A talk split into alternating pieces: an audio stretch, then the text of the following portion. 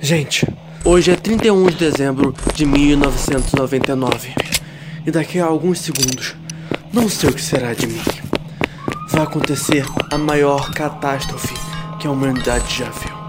Vai acontecer o bug do Bug. O bug. O bug do milênio. Bug, bug, bug, bug, Bug. bug, O bug do milênio.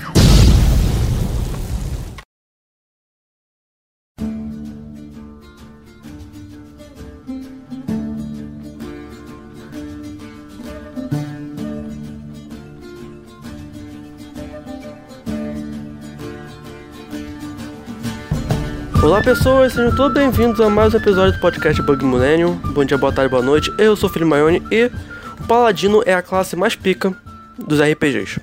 Olá, gente. Jope aqui e eu não me importo em jogar de healer. Sou Maione e hoje eu sou o terceiro nessa ordem de iniciativa. Oi pessoal, eu sou o Robson e não esqueça do trocado do seu bruxo. Muito bom. Sabia, sabia que alguém ia fazer essa piada. E foi muito rápido, cara. Mas isso, pessoal, hoje vamos falar de RPG. Faz tempo que eu trazer aqui RPG. Hoje estou aqui com mais um convidado. Estou aqui com o nosso querido amigo Robson. E aí, Robson, tá preparado pro podcast? Preparadíssimo, também conhecido como babaca. Babaca, maluco. Foi introduzido como o cara do babaca. Exatamente.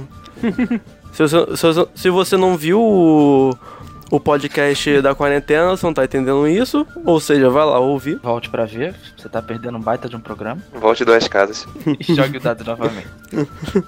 E hoje vamos conversar sobre RPG, mais especificamente sobre as classes do RPG. Vamos conversar sobre as principais classes, as classes clássicas dos RPGs medievais fantásticos e vamos falar sobre o- a mecânica, vamos falar sobre é, como é legal jogar com essa classe ou não. Vamos conversar sobre as classes em geral, certo? Mas antes, devo falar pra vocês onde você podem procurar o podcast Bug Millennium no mundo. Você pode procurar no Spotify, No Google Podcast, na Anchor, na Breaker, Radio Public e entre outros agregadores. Além desses, você pode encontrar no nosso canal. Do YouTube, obviamente, que é o Bug do Milênio. E se você tá curtindo os podcasts, quanto esse como os outros também, deixa aquele like pra gente saber se você tá gostando ou não. E é claro, se você quiser ficar antenado, subscreva. Eu falei em inglês porque eu esqueci como é que se fala em, em português. É nóis. Se inscrever. se inscreva. Obrigado. babaca, maluco.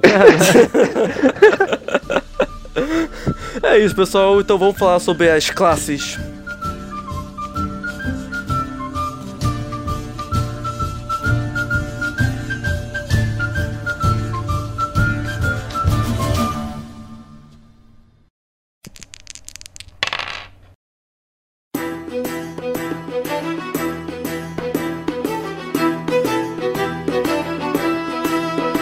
Agora vamos abrir aqui o nosso livro aqui dos sistemas e vamos começar aqui na vendo o no, nosso no nosso sumário onde está a classe. Vamos abrir agora na classe e vamos para a primeira classe aqui das clássicas, que é o bárbaro, pessoal. O que vocês acham do bárbaro? Pera, a gente tá na quinta edição, não estamos?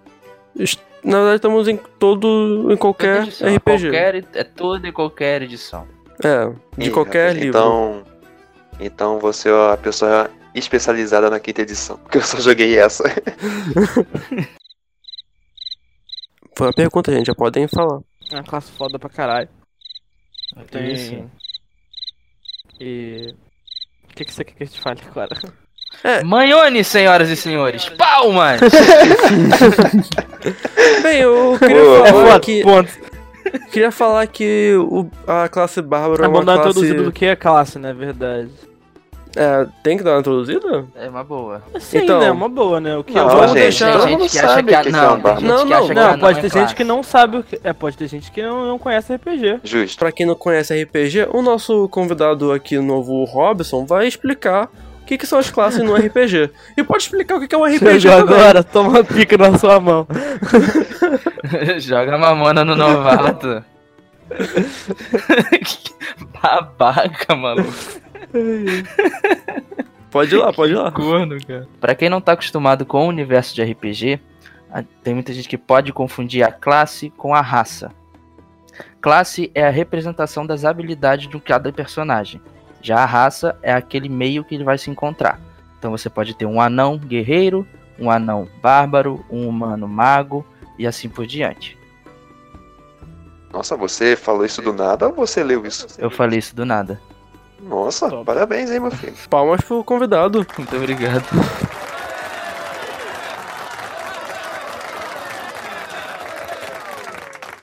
Bem, eu queria falar que o bárbaro, eu acho que ele sofre muito preconceito. Porque os bárbaros sempre tem que ser os, os porradeiros burro pra cacete. E eu acho isso meio escroto, porque dá pra criar uns bárbaros super interessantes que não necessariamente um burro que, que é, mete a porrada só, sabe? É, Mas, vi- Felipe, Fala. já que você acha isso, me diz aí o que, que é um bárbaro. Qual é o conceito de um bárbaro? Já vi que Então, esse você- podcast é uma jogada de pica na mão de cada um. tu não viu nada, cara.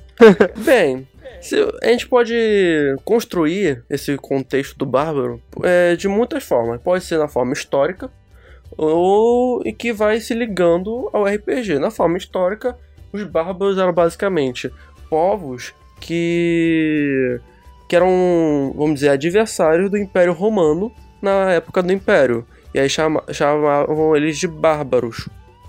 Poderia, podemos dizer isso. E que é, foi, vamos dizer, foi criando uma cultura sobre o bárbaro na, é, com o tempo, até criar um conceito de bárbaro que foi também adaptado por causa do Conan também, que ele foi muito uma, um representante do que, que é um bárbaro, né?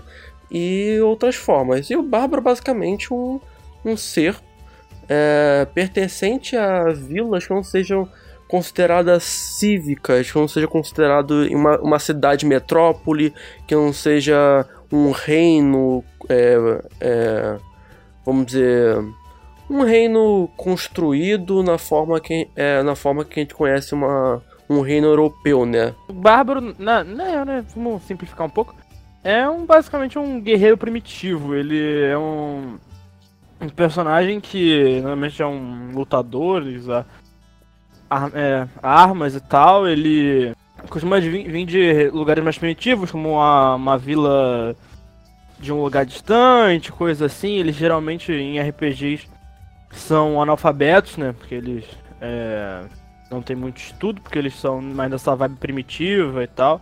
E geralmente tem bastante ligação com natureza também. É mais ou menos essa vibe, né, mesmo. A ideia do bárbaro, ela vai variar muito do mestre que estiver contando a história.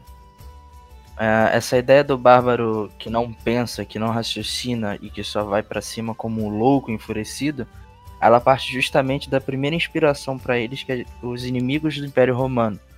Na visão do Império Romano, eles não eram uma sociedade, era só um bando de loucos prontos para guerra. O Império Romano era uma sociedade estabelecida, um império estabelecido, com uma economia estabelecida e todo um processo de governo estabelecido. E eles não conseguiam enxergar naqueles seres selvagens a capacidade de raciocínio. Isso também vem quando a gente olha pro justamente o Conan. É, já no Conan, ele mostra o segundo lado do bárbaro. Não é aquele bárbaro que vai sofrer um preconceito de uma sociedade que se acha superior, mas ele é um guerreiro de vila. Ele não é um guerreiro de reino. Ele é exatamente como o Felipe falou, ele é um guerreiro de baixa classe. Ele vai suprir a falta de equipamento e de técnica com agressividade e força, é puro poder do, né, que ele tem. Então, assim, o bárbaro muitas vezes é construído como um idiota por isso.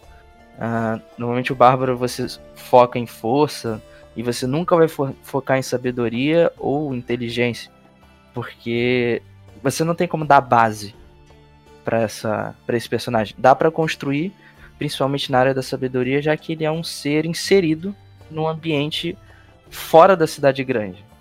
Se você for pro interior de qualquer cidade, as pessoas do interior são muito mais sábias que você dentro daquele meio.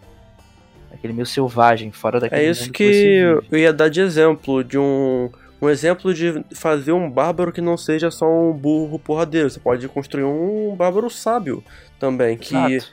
que ele tem um ano de experiência matando, sei lá, fazendo coisas de bárbaro, Até a caçando. vivência dele num ambiente É a vivência, fora é. de uma cidade, de uma metrópole. A Exatamente. sabedoria dele.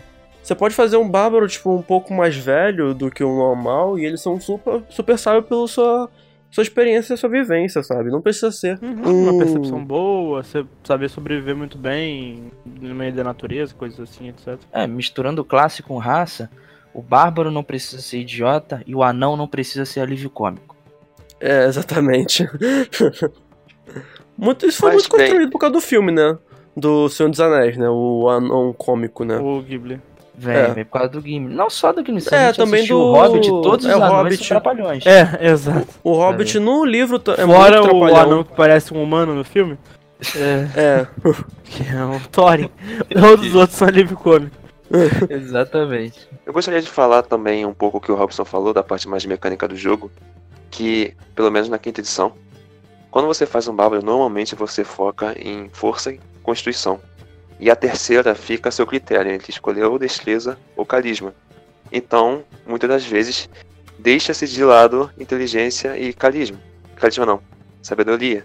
Por isso que tem essa questão de bárbaro ser burro. Mas eu acho que isso é zoado porque não necessariamente se você tiver um modificador baixo, negativo, quer dizer que você seja burro. Na minha visão, pelo menos, você só se vai dar mal em testes relacionados a essa característica, sabe? Por exemplo, se você tem modificador 10 em sabedoria, não necessariamente que você é um idiota, tá ligado? Você é só uma pessoa, sabe? Tudo depende do seu do seu contexto de personagem e como também o mestre vai manusear isso.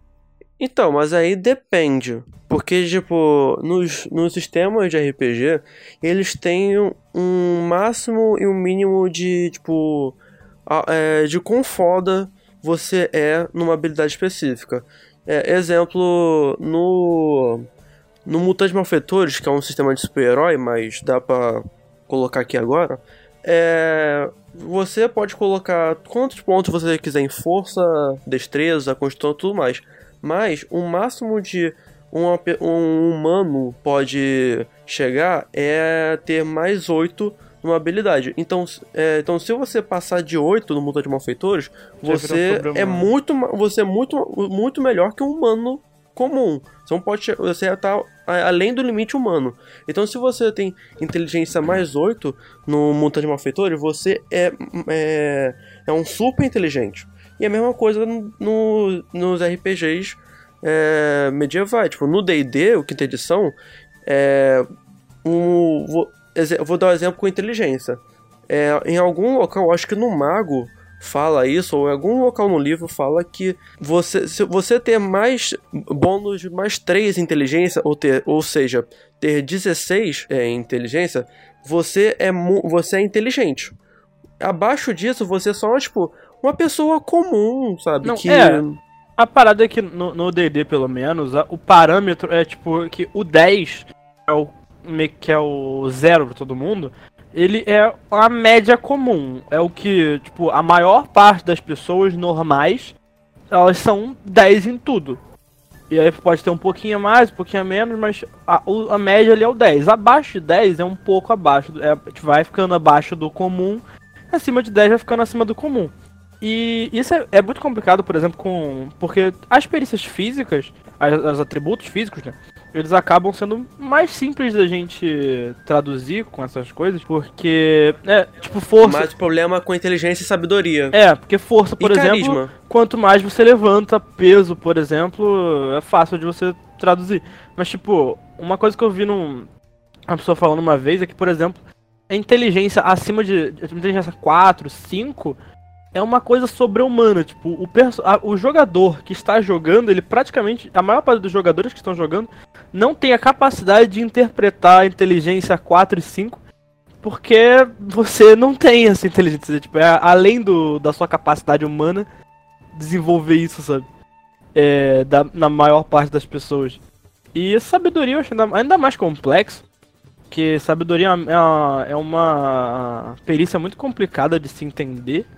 É, ela pega, ela é muito abrangente e é complicada. Eu entendo perfeitamente o que vocês disseram, mas eu disse isso porque, na minha visão como mestre, contanto que seja condizente com a história que o personagem, que o jogador fez para o personagem seja condizente, para mim, números negativos, positivos, de modificadores, de características são só números para roladas.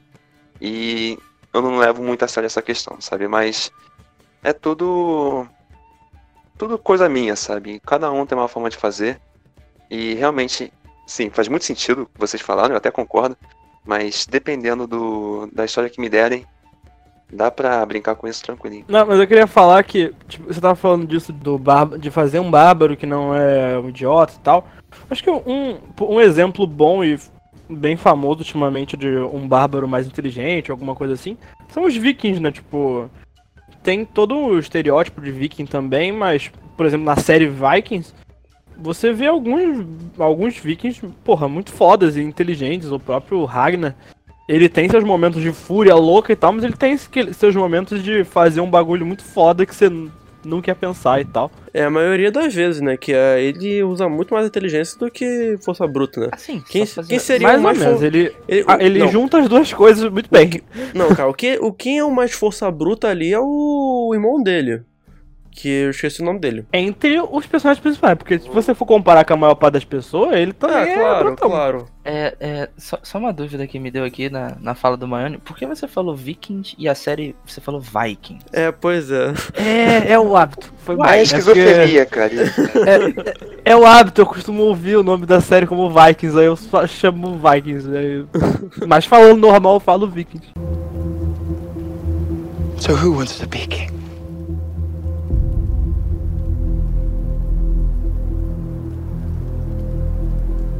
Do you know how this works? If you want to be king, you must kill me. Take it. No? You? No, what about you? No? No? Anyone? Who wants to be king? Vou, vou aproveitar a deixa que o, que o Mayone deu aqui, do próprio Que Viking. vai da- discursar sobre falar em inglês no meio do português. Não, não vou discursar sobre isso. Mas o, o, o Ragnar ele se mostra ser um, um, um bárbaro muito inteligente. Mas o Ragnar ele não é mais tanto para um bárbaro, ele vem mais para um guerreiro.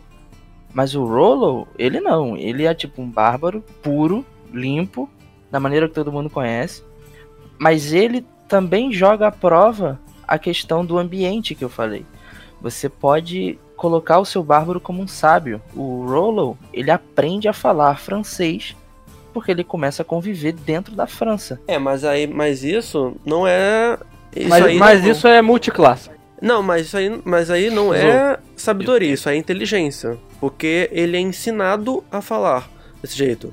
É, ele não aprende de observação, eles, eles ensinam a ele. Isso aí é mais uma questão de inteligência, de aprendizagem, do que uma questão de sabedoria, né? Então ele tá ganhando ali uns pontinhos de inteligência. Ele é o bárbaro tá ganhando ali uma inteligência, ele ganhou um talento de, é, de falar mais línguas, mas não é sabedoria em si, né? Uma coisa que eu acho que também ajuda a deixar isso do, do Bárbaro burro, loucão e tal, é porque a classe do Bárbaro, é muito, do Bárbaro é muito focada na fúria, que o Bárbaro fica loucão e tal, e ataca de, de descuidado. Tem, no quinta edição até, ele tem uma das habilidades do Bárbaro é ataque de descuidado. E eu acho que isso é, fo- fortalece também, tipo, o fato de, do, de no- nos sistemas o Bárbaro ser uma, a única classe que já começa analfabeto também, reforça isso um pouco também e tal. Mas são tudo coisas que dá pra você reverter e fazer de um jeito diferente. Até o- nos próprios sistemas tem meios disso. No, no quinta edição, por exemplo, tem um antecedente que você pode adicionar uma língua, por exemplo. E tem muito jeito de fazer de outros jeitos. Tem, no quinta edição tem os caminhos de bárbaro, que tem o bárbaro totêmico, que ele é mais ligado com a natureza, então esse se, é, pode ter uma coisa de sabedoria mais forte também, né? Conan, what is best in life? To crush your enemies, see them driven before you, and to hear the lamentation of their women. That is good. That is good. Gente, a gente tá aqui falando há meia hora e nada da nossa opinião sobre o Bárbaro, né?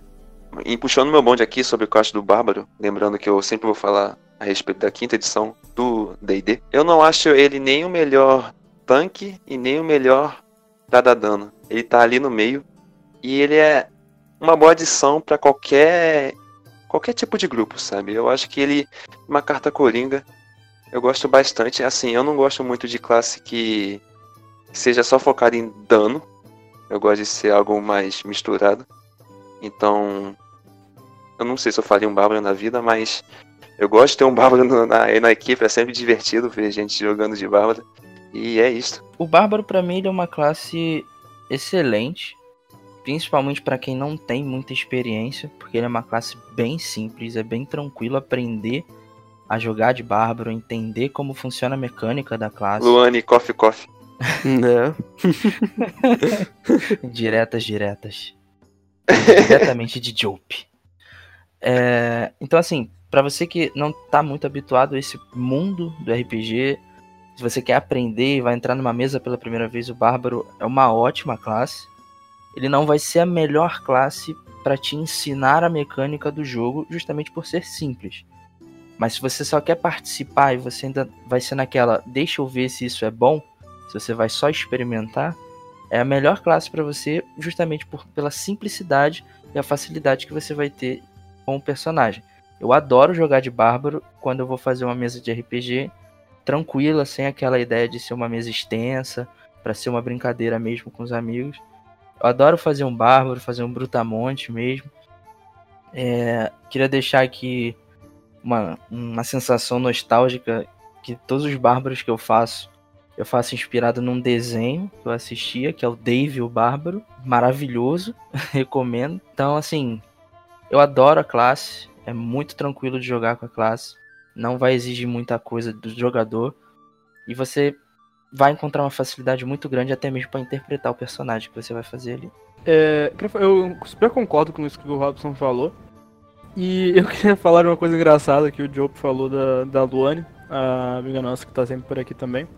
Que a gente jogou um RPG que tinha sido a primeira vez que ela ia jogar DD. E ela jogou de bárbaro. A gente nem foi na intenção disso, ela, tipo, a gente pensou no conceito mesmo. E aí, um, um, tempo, um pouco tempo agora, ela foi jogar D&D de novo e ela não sabia nada do sistema, praticamente. Porque foi tão simples e de boa dela aprender a jogar com um bárbaro que ela acabou que só aprendeu as mecânicas do bárbaro. E ela não lembrava de quase nada, ela não sabia de várias paradas porque ela simplesmente precisava do que o bárbaro faz. E não necessariamente para fazer o que o bárbaro faz você aprende as, as coisas mais complexas do sistema e nem algumas coisas mais simples também. Mas, dando minha opinião, eu acho o bárbaro muito maneiro também. Muito legal. E ele é bem simples mesmo. Dá pra você fazer uns conceitos muito legais com o bárbaro. E a gente falou muito aqui sobre né, não fazer um bárbaro burro e tal, fazer um bárbaro decente. Mas, cara, o estereótipo de bárbaro também é uma parada muito legal de se fazer. É. Eu acho que não, não, não, ninguém tá errado de fazer o bárbaro burro ou o bárbaro brutão. É, é uma, um, um jeito divertido, um, são personagens divertidos. É, para que a gente fala só por, pra não, não deixar que esse seja o único tipo de bárbaro que as pessoas conhecem, né?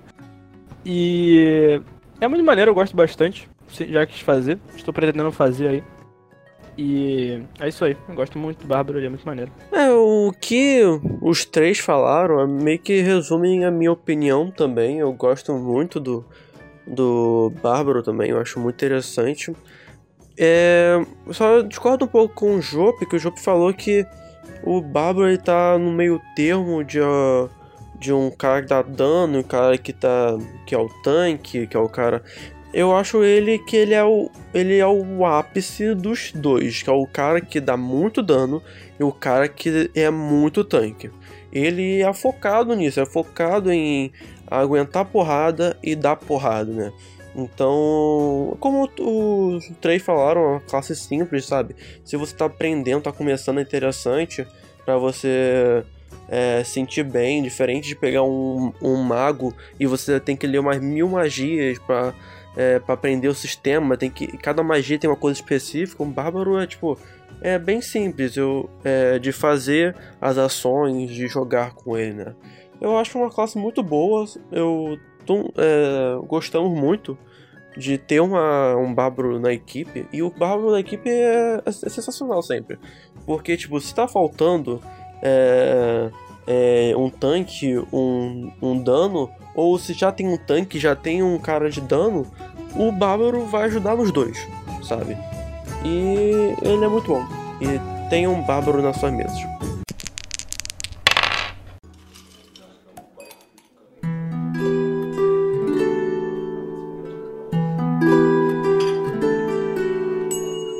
E agora vamos passar para a classe que, por mais velhos, é, ela sofre preconceito, né? Os mais velhos que tem outro, que, vi, que jogaram RPG em outros sistemas é, odeiam, que é o Bardo. O Bardo que, para os mais jovens, é uma classe bem divertida.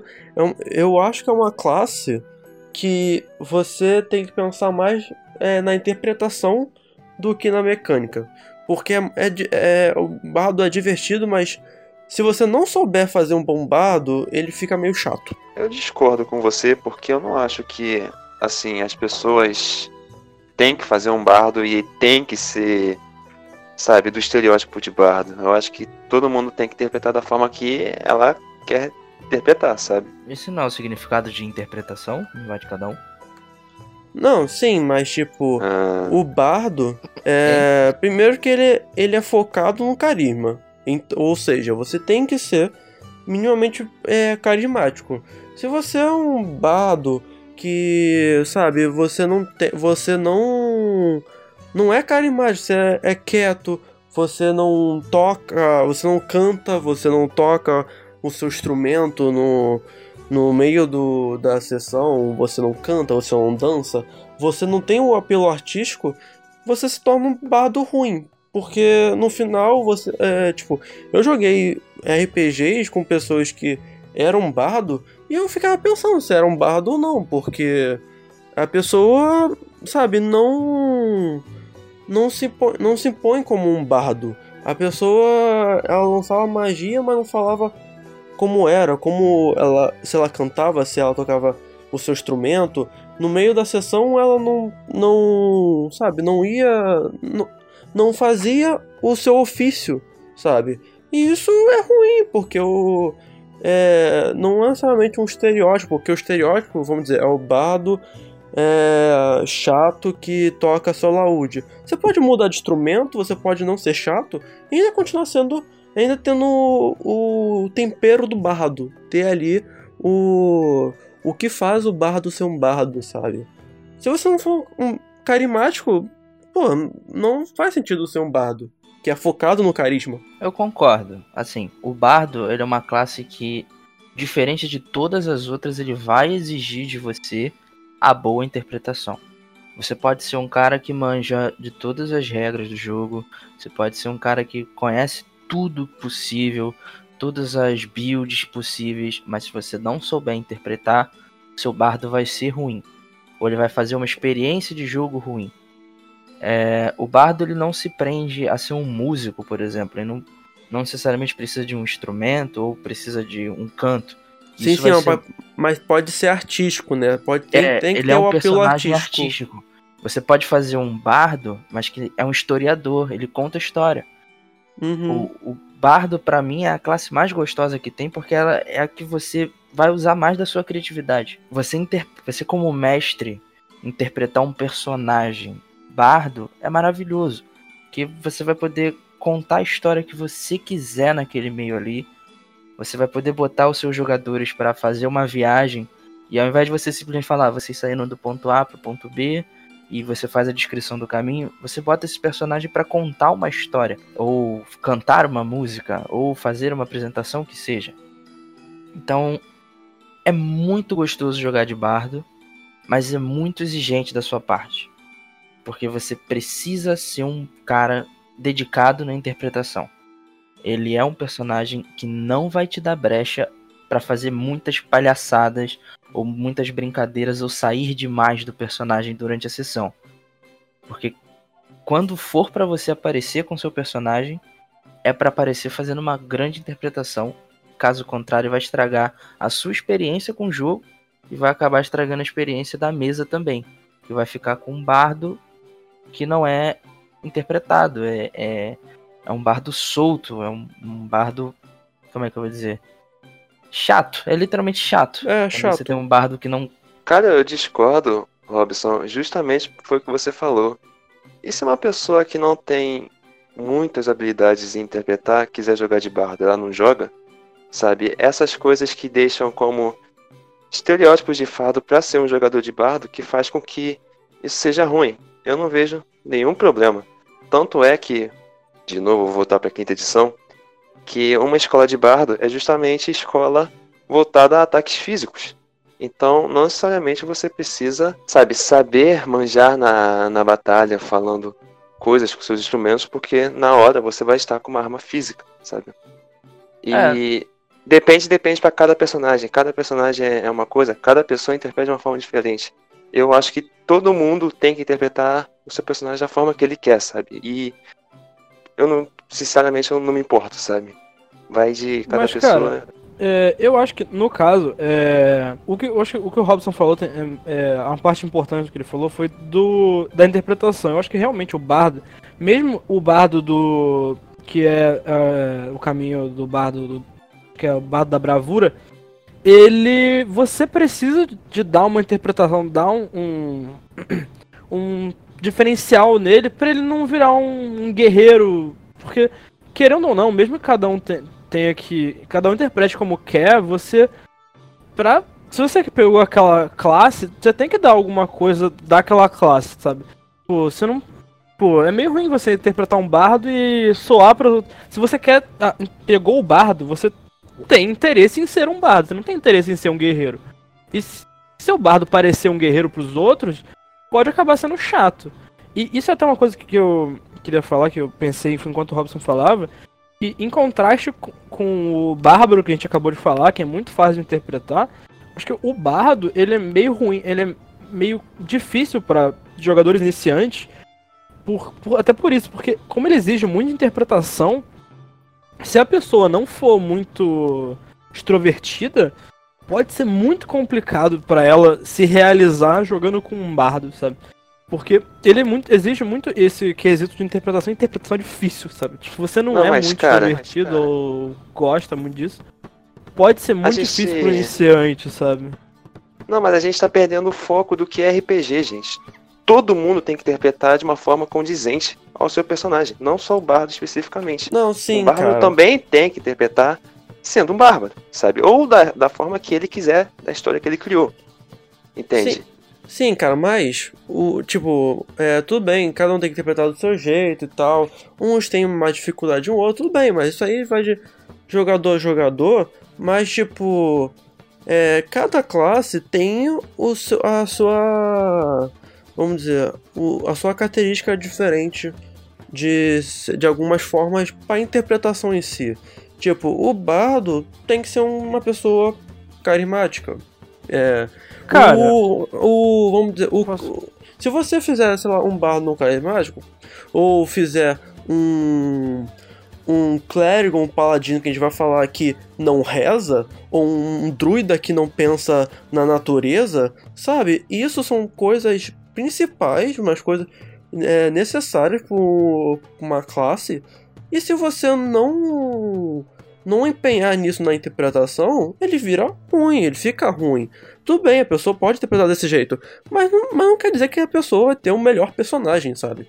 E Felipe, é uma coisa que. é, isso que você falou do bárbaro, do, do bardo ter que ser carismático, eu não acho que seja necessário. Porque tudo depende do conceito que você vai fazer pra aquele personagem. Seu Ah, personagem finalmente pode ser um entendeu. bardo e. Não, calma. É, é, tipo, é porque, ó, você pode fazer um bardo que seja é, não carismático. E aquilo, isso tem que ser levado em conta de que ele é um bardo que não é carismático. Então, ele talvez seja um bardo frustrado ou um bardo que é tímido. E isso vai gerar alguma complicação na questão bárdica dele, né? Isso vai fazer E- uma demanda de interpretação grande, mesmo que ele Exato, isso que eu tava. É. É, acho que a gente tá tentando falar, Joe, é que todos os personagens, eles obviamente têm um. re- requerem de você uma interpretação pra você fazer um guerreiro parecer um guerreiro, bárbaro parecer um bárbaro.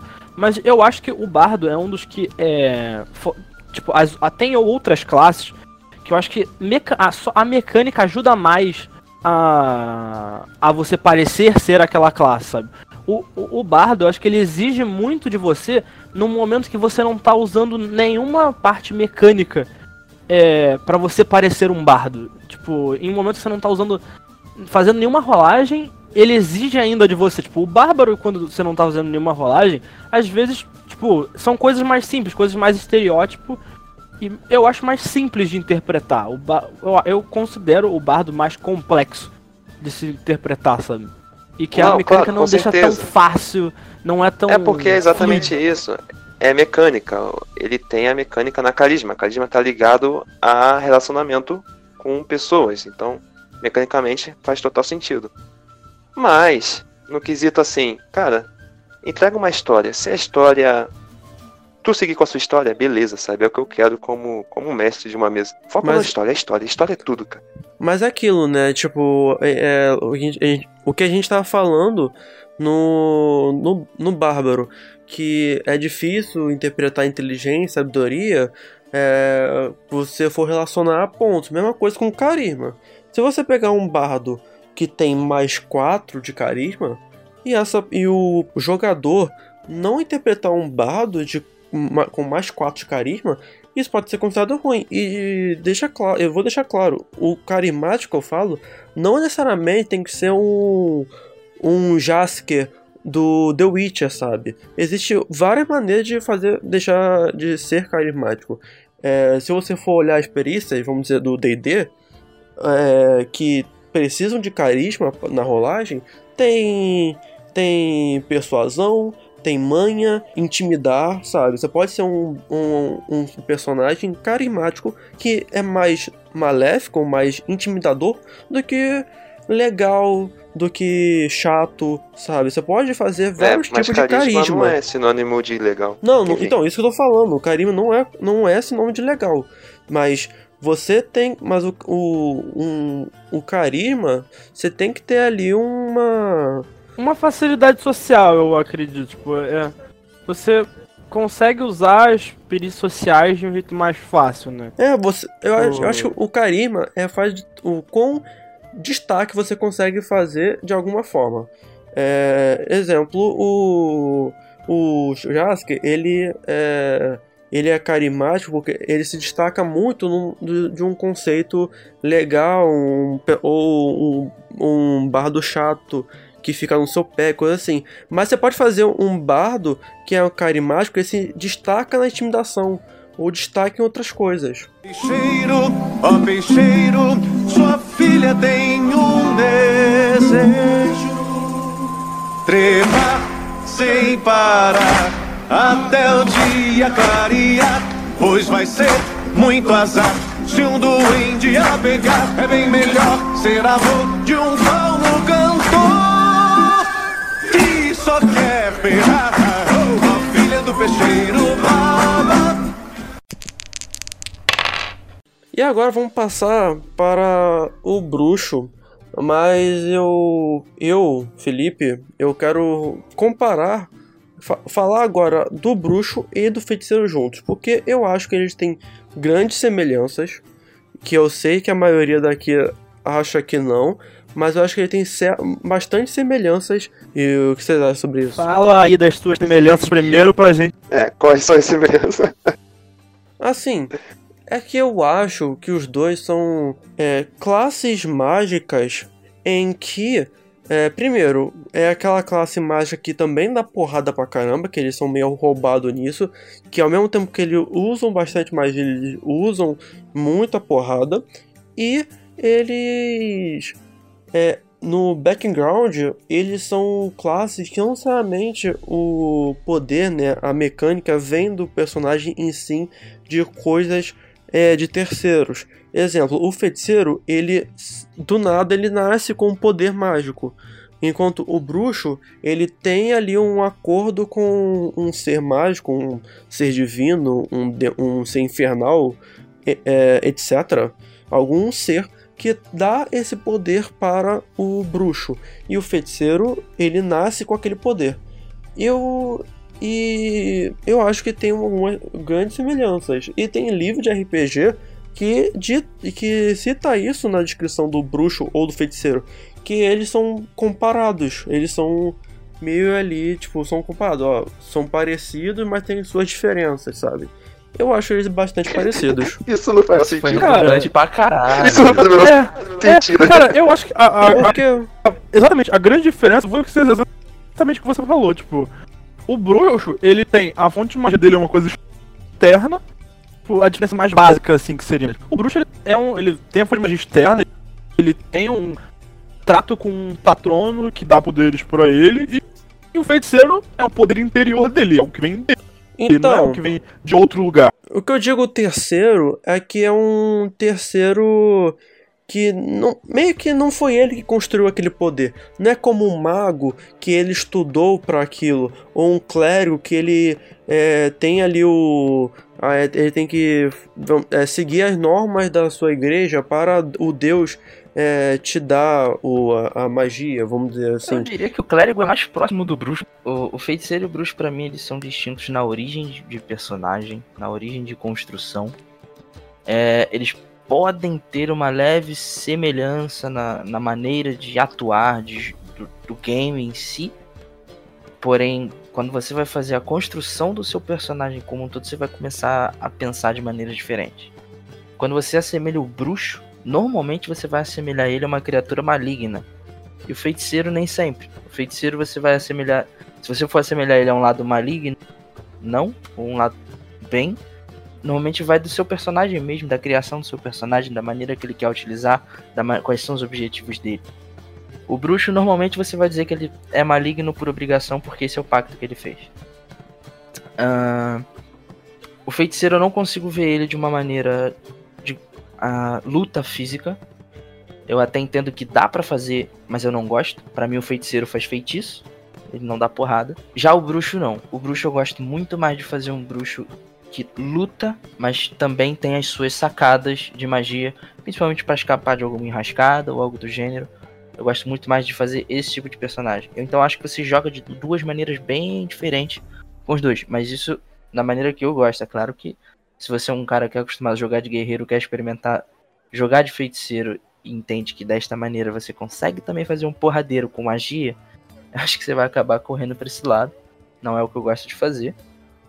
É, até porque um feiticeiro bem construído, cara, se torna uma parada muito OP, muito absurda de forte.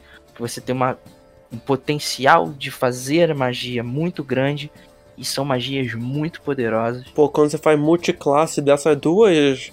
É, dessas duas classes, né? Você bota fazer uma multiclasse de bruxo e feiticeiro, É um você fica um apelão. Fica muito É forte, mano. muito forte, é muito É apelão. absurdo demais. Em níveis altos pode ser desastroso.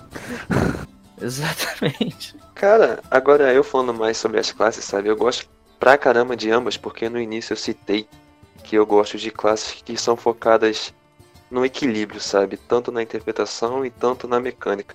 E ambos são pra isso.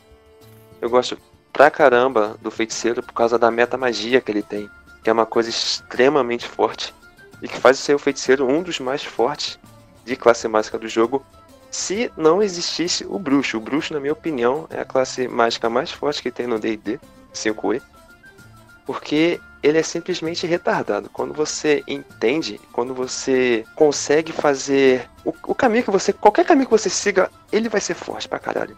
Já que ele é você um pouco citou. difícil pra se ser jogado de primeira viagem, certo? Então quem for jogar pela primeira vez, eu não recomendo o bruxo porque ele é um tanto que difícil. Passe longe de classes mágicas no geral. Já que você citou a metamagia, que é uma coisa muito importante pro bruxo, fala aí, o que é metamagia? Feiticeiro. É feiticeiro? Não sei, nunca joguei nos dois, foda-se. Feiticeiro. O feiticeiro. E Então, mais no meu- D&D quinta edição, né? Porque antes eu acho que metamagia era uma coisa mais É, eu não abrangente faço a pra menor ideia. todas. a- É, porque antes, é, no quinta edição que eles acoplaram a, metamagia ao feiticeiro. Porque antes, acho que no nos D&Ds anteriores e no, no Tormenta também, por exemplo, metamagia são, eram talentos que qualquer classe conjuradora podia pegar e ter também. No quinta edição que isso virou uma característica específica do feiticeiro. Para o entendimento geral da nação, a metamagia é a habilidade que um, conjura- que um conjurador tem de modificar o DNA da magia. Ele modifica uma magia base, uma magia original, pra maneira que ele gosta. Ah, bola de fogo, você transforma um bolão de fogo em cinco bolas de fogo. Isso é uma maneira bem esdrúxula que eu tô falando. Ele brinca de alquimia com, a, com as magias originais. Basicamente isso. Obrigado por explicar, inclusive, me poupou o trabalho. Meu Deus. E agora vamos vamos ao clericato. Vamos conversar sobre as duas classes. É, que essa não dá para não dá para dizer que não são parecidas, que é as classes clérigo e paladino. Se alguém me dizer que são, são diferentes, vai a merda. A semelhança é a adoração a um deus, mas a construção dos personagens você faz de maneira diferente. Afinal de contas, um clérigo jamais pegaria numa arma. Não, não, tá maluco? Não clérigo estraga não, o mano. clérigo, não Clérigo? estraga o clérigo. Não, Não estraga assim? cara. Clérigo que não, Não, pega em estraga. arma? o clérigo. Cara, eu gosto muito. Coisa mais clássica é clérigo com a... Clérigo Não, tanque. isso Clérigo não- com a clava escudo. Não, É. isso, na- isso na sua cabeça de RPG de mesa, mas se a gente for pensar pra parar em MMORPG, normalmente é o que o Robson falou, cara. O clérigo, Normalmente o sim, o paladino. Em o desenhos e tal. o Tipo, pa- Exatamente isso. Se você o- quiser entender, assim, no- numa, num consenso histórico, o paladino seria o guerreiro das cruzadas. O, enquanto o clérigo é tipo o papa. É, o. É, bem que o Robson falou, eu tenho um vídeo do Nerdologia que o, o Felipe, o professor de história do Nerdologia, ele explica em dois vídeos, tem um vídeo só de clérigo e só de paladino, e ele explica historicamente os dois. E ele explica, tipo, resumidamente, o, o, os dois são do clericato, né, de alguma religião, né, que é, vamos dizer, baseada no cristianismo, dá pra, dá pra perceber, né, a, a, base, mas o clérigo, ele é o, ele é o padre que vira guerreiro e o paladino é o, é o guerreiro que vira padre.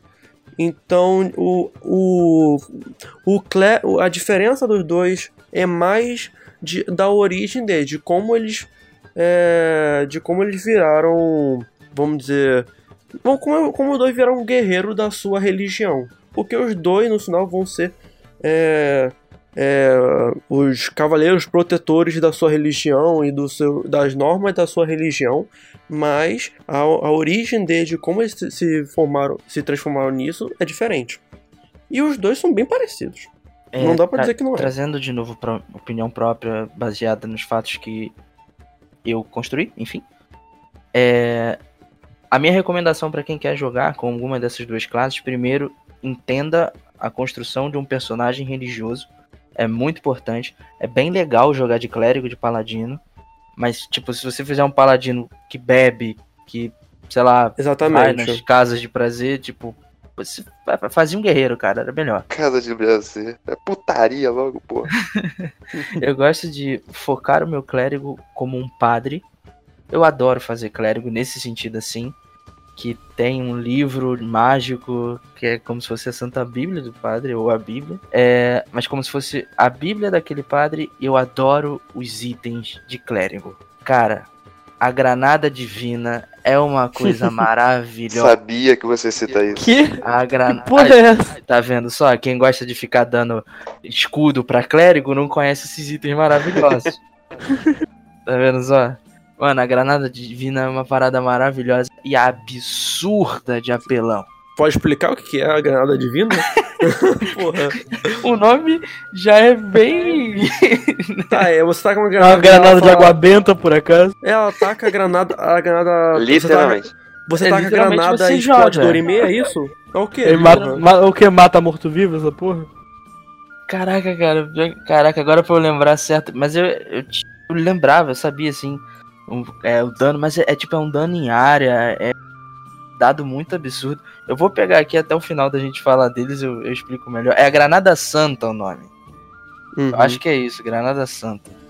Enfim, depois eu explico melhor pra vocês sobre. Mas, cara, é um item muito maneiro, é muito difícil de ser craftado. Depende muito do mestre também, da boa vontade de deixar você fazer um item tão apelão, tão forte. Mas eu gosto de jogar muito mais do clérigo assim, sem armas, mais focado na magia. Já o paladino, eu gosto de fazer diferente. Claro que você vai usar a magia no paladino porque faz parte dele. um guerreiro da justiça e da verdade, ter a magia. Acho que é campo da verdade, não é? A magia dele, que ele faz uma É, área. tem também, no, também o clérigo tem essa magia. Não, sim, mas eu gosto mais de jogar. o- Ambos vão usar, mas eu gosto de, de, de botar meu paladino mais porradeiro e usar a magia em meio de batalha. Eu gosto de fazer. É tipo um, um Battle Mage, digamos assim. É, porque o, o Claire, o, o, o Paladino, ele é, vamos dizer, é, é mais limitado do que o Clérigo. Porque o Clérigo você pode querer ser ou um Clérigo mais padre, como você falou, que tem lá os objetos e usa o livro, ou você pode fazer um Clérigo tanque de, de clava e escudo. Mas o, o Paladino, ele limita mais a você realmente ser um guerreiro de, de armadura, é, espada, escudo ou qualquer outra arma, mas é, o porradeiro é, ele te limita um pouco a isso também. E, que não faz ele cara, ser ruim, ele é ótimo. Eu- Eu acho que o realmente tem essa, com- essa dúvida das pessoas, né, entre clérigo e paladino. Tanto que na, na quinta edição do D&D, eles deram uma forçada pra dar um... Fizeram uma parada pra dar uma diferenciada em que os paladinos, eles não têm... Não, o que de- delimita tipo, os caminhos do... Todas as classes no D&D, elas têm caminhos. É, chega a um certo nível, você, tipo, você acaba se diferenciando entre outros jogadores com aquela mesma classe, né? Se eles pegarem outros caminhos. Mas aí o, o do clérigo são os deuses que você segue, basicamente. E acaba que do paladino eles deram um jeito diferente, que são os juramentos. Você pode ter o juramento da, da vingança, o juramento da verdade. E aí dá essa diferença, que o, o paladino, nesse caso, ele não é exatamente devoto a um deus, ele é devoto a um juramento, a um voto, que pode ser o voto a um deus específico, ou a um conceito, eu não, não sei exatamente, porque eu nunca joguei de Paladino, nunca li, li muito bem o Paladino da quinta edição. Mas ele tem essa diferenciação para, eu acho que exatamente para dar essa diferença do clérigo, né? E o Paladino é muito forte. Exatamente. também. O, O Paladino, dá Paladino- muita, muito dano, muita porrada e é absurdo. o exatamente. O Paladino, assim como o Bardo, ele é o Coringa do Coringa. Porque, assim, se sua equipe precisa de dano, você pode meter um ou outro. Se sua equipe precisa de uma curinha e de dano, você pode meter um ou outro. Sabe? E você pode intercalar em ambos. Você pode fazer um paladino equilibrado, tanto em cura quanto combate. Ou um que é mais focado em combate, mas ele tem coisas que cura, o que faz ele extremamente bom. E que, na minha opinião, é o melhor tanque por causa disso. Assim como o Bardo, certo? E o que falar de clérigo, né, cara? Porque eu simplesmente adoro o clérigo, pra mim é a melhor. Melhor classe que tem. Eu adoro fazer clérigos, eu adoro qualquer conceito de clérigo. Tanto ao clérigo tanque que vai pra porrada.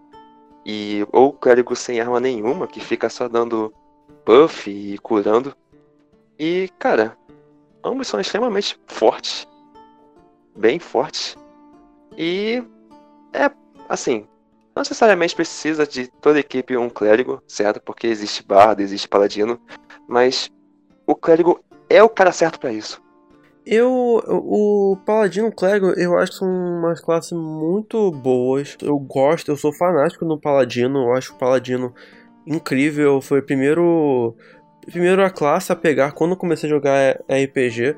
Por acaso eu queria fazer um adendo pro Tormenta, que é o primeiro, primeiro RPG que eu joguei foi Tormenta. E o, o Paladino do, do Tormenta é um pouco mais complicado que eu vejo no Paladino do D&D quinta edição que uma coisa que isso para todas as classes que eu acho interessante é ver as complicações daquela classe. E não só de como ela é boa e sim o, quais são qual, é, quais são as coisas que você pode fazer com ela ou quais as coisas que ela não consegue fazer. É, você para interpretar um paladino um clérigo você tem que saber muito bem. Vamos dizer se a gente está falando só da religião não na ordem. Também a ordem mas você tem que saber muito bem qual a religião que você tá. É, seu paladino é, ou seu clérigo, de o que, que ele pode ou não fazer, quais são as, as, as normas daquela igreja, daquela, daquela religião, né? O que, quais são os, vamos dizer, os, as, os pecados capitais daquela religião, o que, que você não pode fazer de jeito nenhum e o que você pode fazer. É, normalmente a gente pensa num, num paladino, num clérigo que não pode beber, não pode. É, vamos, dizer, não pode exagerar nas coisas. E isso tem personagem que não. Tem, tem player que não consegue ter essas limitações, não consegue. ou não esquece dessas limitações é, da sua religião. As limitações que a religião traz.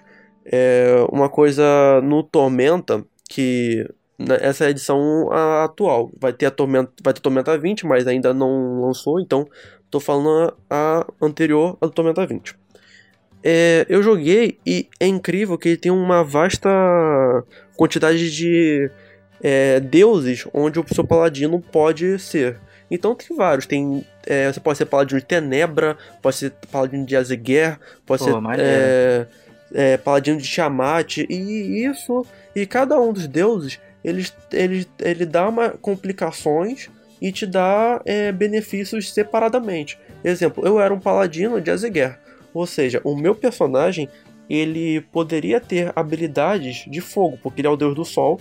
Então eu, eu em níveis superiores eu poderia pegar, botar uma espada, é, ela ter poder de fogo, ela começar a pegar fogo ou ter uma, uma bola de fogo ali e assim, mas isso porque o meu deus específico tem isso. Mas eu tenho que fazer coisas para manter é, aquele benefício que meu deus me deu. Então, quais eram as complicações de- dos paladinos de Azeguer? É, primeiro, é, eles escondem o seu rosto, porque o Azeguer é um deus do deserto, então ele, o- ele sempre esconde seu rosto do sol e tudo mais. Você tem que dar um, é, dois terços do, do, do seu dinheiro para a igreja. O que isso, o que isso dificulta no- na construção do personagem, porque você tem que usar dinheiro para aumentar, para melhorar sua armadura, suas armas. E, mas isso é necessário se você quer ter os benefícios do, do seu deus. E uma coisa que no Tormenta era é- é necessário para a maioria dos paladinos, acho que era, era uma, é uma regra de paladino. Era você tem que ser bom e leal. O que dificulta ainda mais na sua interpre- na interpretação do jogador. E isso tudo eu achei legal, mas uma coisa que eu achei ruim do, do sistema do Tormenta é que no nível 3 o paladino ele ganha o benefício de você não tem mais medo. O paladino não tem mais medo porque ele tem a sua crença na sua divindade, sua divindade vai, vai te proteger, ele vai fazer tudo pelo seu deus, na batalha, o que seja, e ele não tem mais medo. Isso é bom porque o player vai achar legal porque o seu personagem não, não tem mais teste de medo, porque ele não tem, não tem mais medo.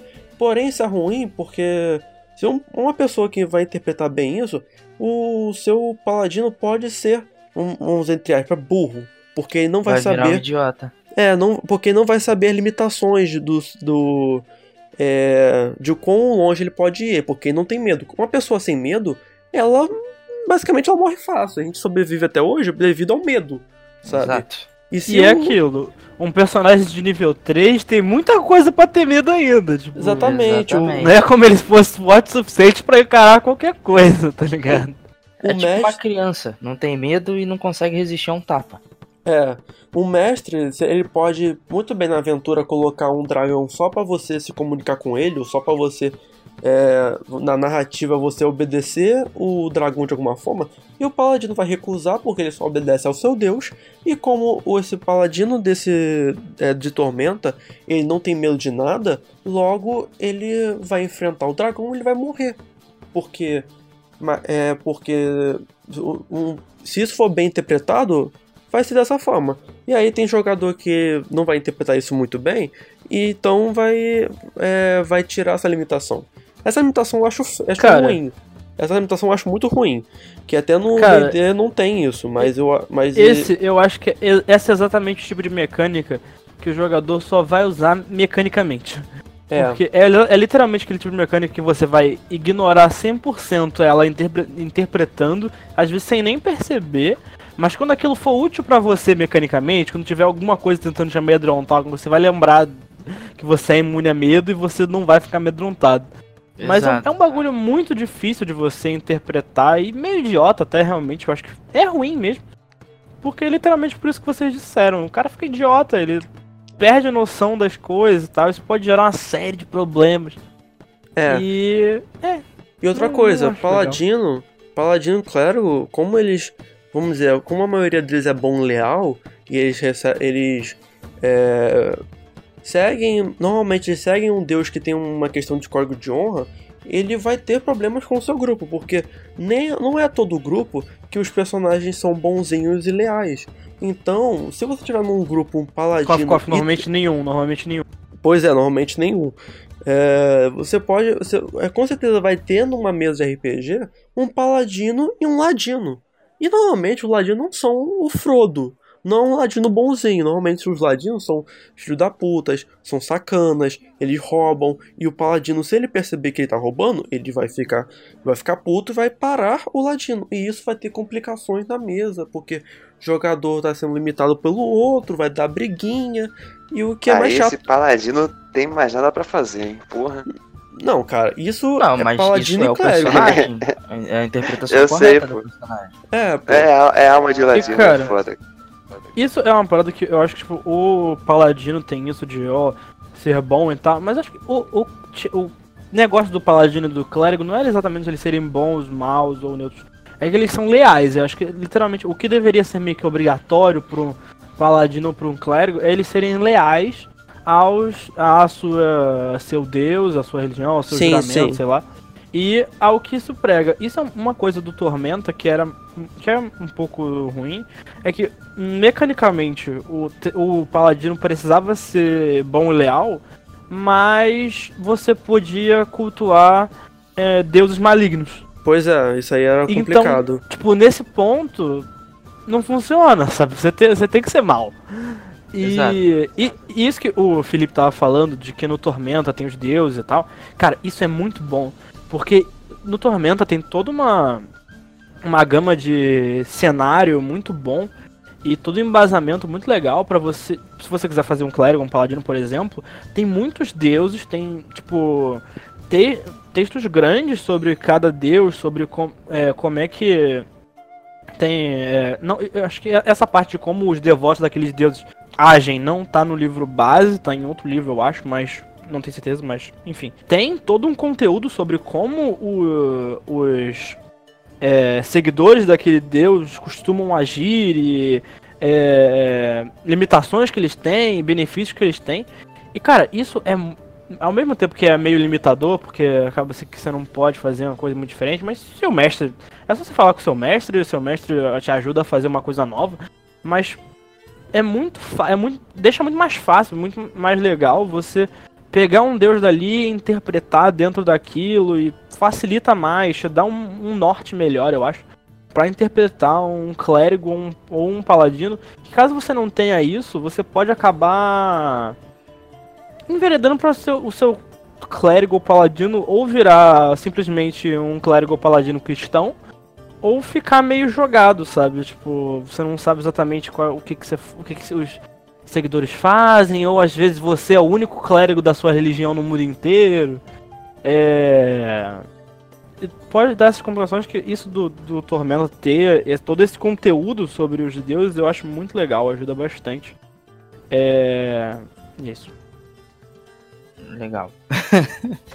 São duas classes bem legais de se jogar, porém não vou recomendar de maneira alguma para iniciantes, porque são classes que demandam de você seguir algumas regras que às vezes você nem vai saber e vai demandar de você também ter habilidade para construir um personagem dentro daquilo que ele é. Ah, vou fazer um personagem malvado e o deus que você segue é bonzinho. Você já se ferrou aí.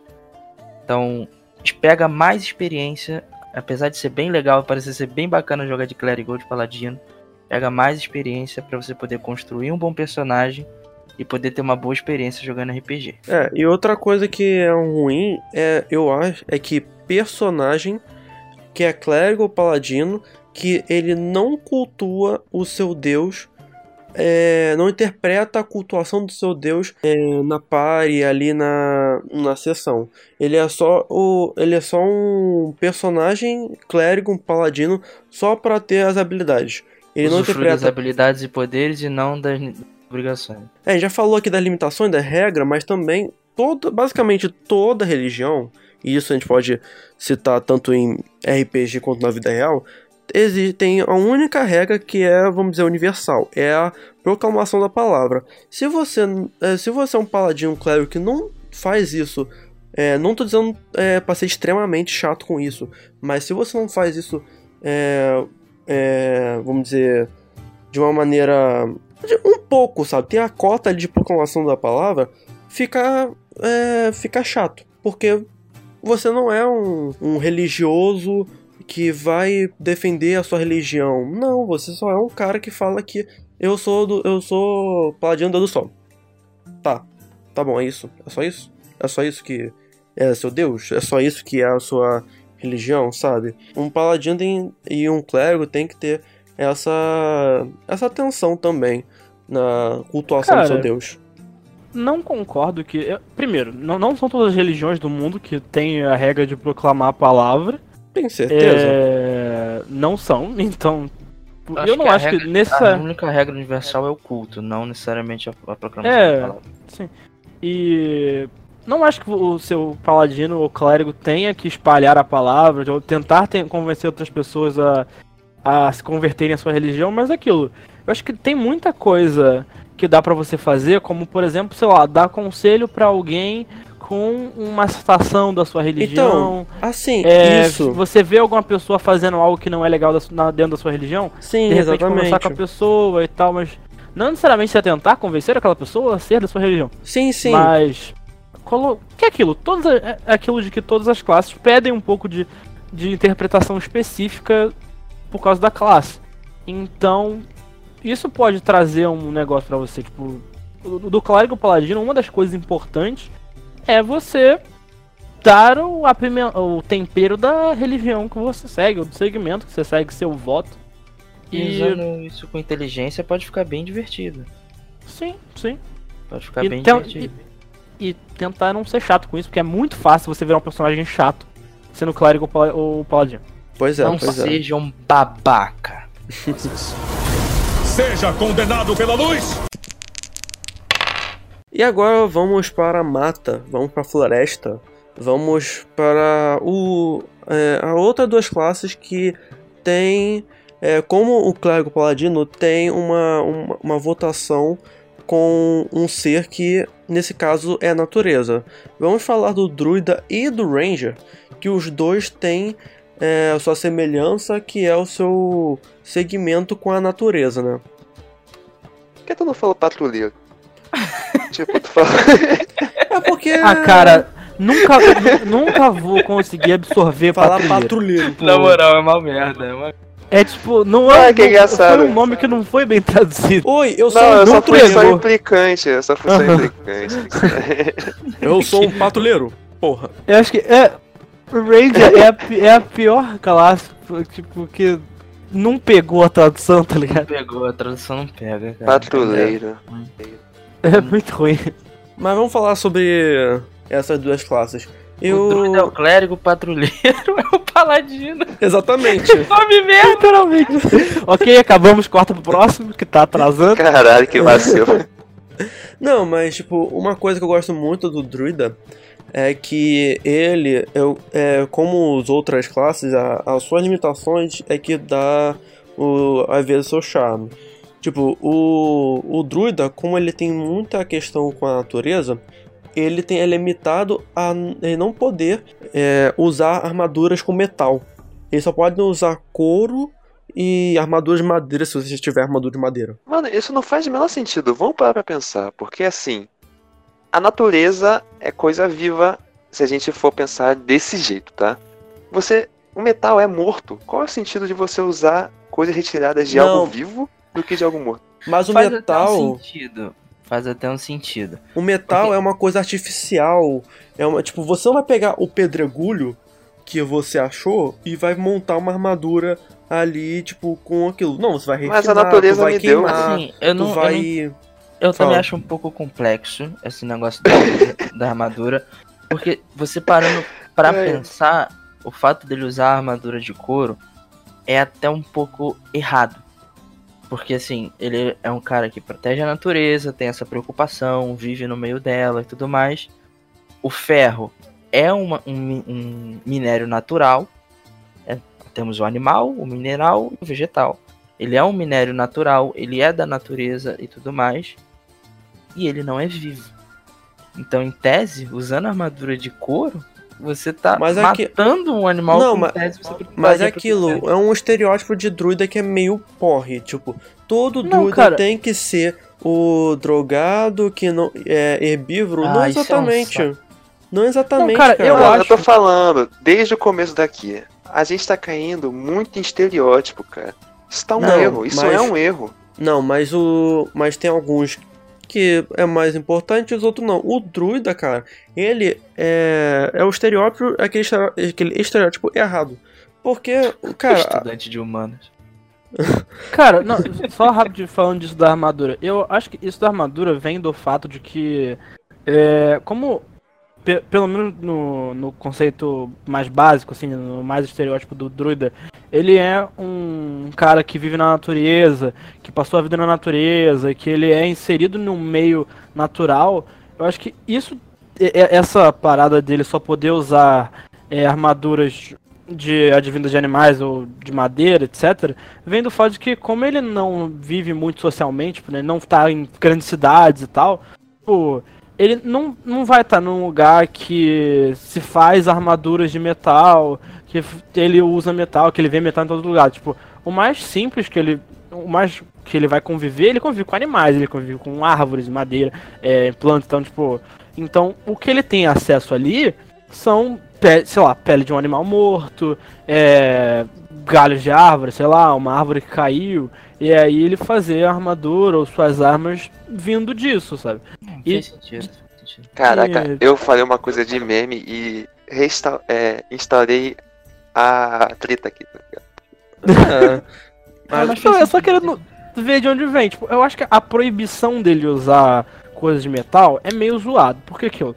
A partir do momento que você começa, sei lá, a virar um aventureiro, mesmo que você tenha vindo de um lugar que você não tinha é, interação com lugares que isso era produzido, agora você tá num me- é, interagindo em meios mais. É, Faz como é sentido. dizer?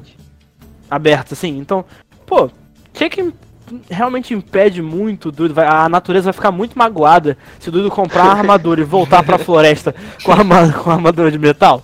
Eu acho que não. Não, É. tipo, Porque, né? em relação ao druida, é, eu não gosto muito da classe. Eu não gosto de jogar só de druida, fazer um druida. Eu gosto de misturar o druida com alguma outra classe, como foi até o caso da mesa que eu, que eu participei, que eu fiz um anão que era metade bárbaro, metade druida. Eu fiz um fodendo berserk. Bárbaro Druida é muito foda. Uhum. Porque muito você legal. faz um berserk, você faz um bárbaro que pode se transformar em animais. Aí você transforma, sei lá, num urso. Se você tiver uma troca de ideia legal com o mestre da sua mesa, você pode literalmente virar um berserk, sabe? Um urso, mas que segura um machado, porque ainda é uma pessoa racional ali. É, isso vai variar muito de mesa para mesa, vai variar do mestre da disposição dele de mudar algumas regras do jogo. Que vai exigir uma elaboração de dano e tudo mais. Tipo exatamente a regra de usar armadura, né? Exato. Que Que pra você- mim é totalmente de boa, cara. Você ser um meio guerreiro, meio druida? É um guerreiro que não usa armadura de ferro?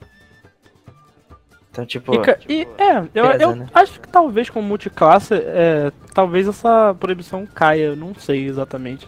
Assim, o, o, o druida por si só eu não curto porque ele é um personagem que eu acho chato.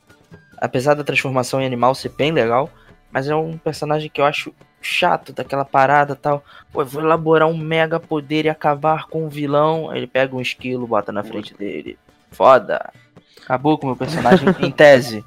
Claro que você pode acabar com o esquilo e com o vilão ao mesmo tempo e entrar naquela dose de eu precisei fazer esse pequeno mal para evitar o mal maior. Fica na sua na sua É, interpretação. Uma coisa que é um pouco chata de ter uma mesa com um druida é a, a iniciativa dele para uma aventura. Que como a maioria da RPG medieval fantástico, a maioria das histórias é você um aventureiro ou um mercenário e você vai seguir a vida fazendo sua aventura com outras pessoas e seguindo a vida. O problema disso, tipo, o paladino, é, você pode falar que é, a missão, a aventura pra salvar alguém, ou pra fazer alguma coisa pra sua religião, ou pra ter algum, algum motivo nobre. É, um guerreiro, Um ladino. paladino buscando redenção e. É, também. Grupo, um ladino, guerreiro e outros pode é, ser pelo dinheiro ou por uma coisa maior. Um mago, é, aquela história, no final dela pode ter uma questão mágica ali, um livro. é, na aventura vai encontrar um vilão que ele é um mago e ele tem uma, um livro com cheio de magias novas. Enfim, pode fazer muita coisa. O problema é que o druida é como fazer o druida que a questão que o negócio dele é proteger ali a natureza, proteger a floresta onde ele tá, é fazer ele sair de lá e juntar com outras pessoas que não necessariamente curtem, que curtam a floresta, sabe? Não necessariamente é, de boaça com isso. é, e fazer ele seguir a aventura, sabe? Não querer, tipo, manter, se manter ali na, na sua floresta, né? Isso é muito Lutar difícil. contra aquecimento global, por isso que ele sai da floresta. É, Ah, mano, isso é tudo questão de, tipo, um mestre saber lidar com isso. sim, mas é e muito. outra que.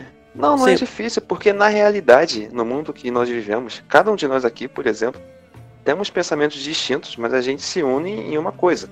É exatamente isso no grupo de RPG, sabe? Não necessariamente as pessoas têm que ter o mesmo conceito de vida e tal. Não, o entende? objetivo nunca vai ser o mesmo, essa é a grande verdade.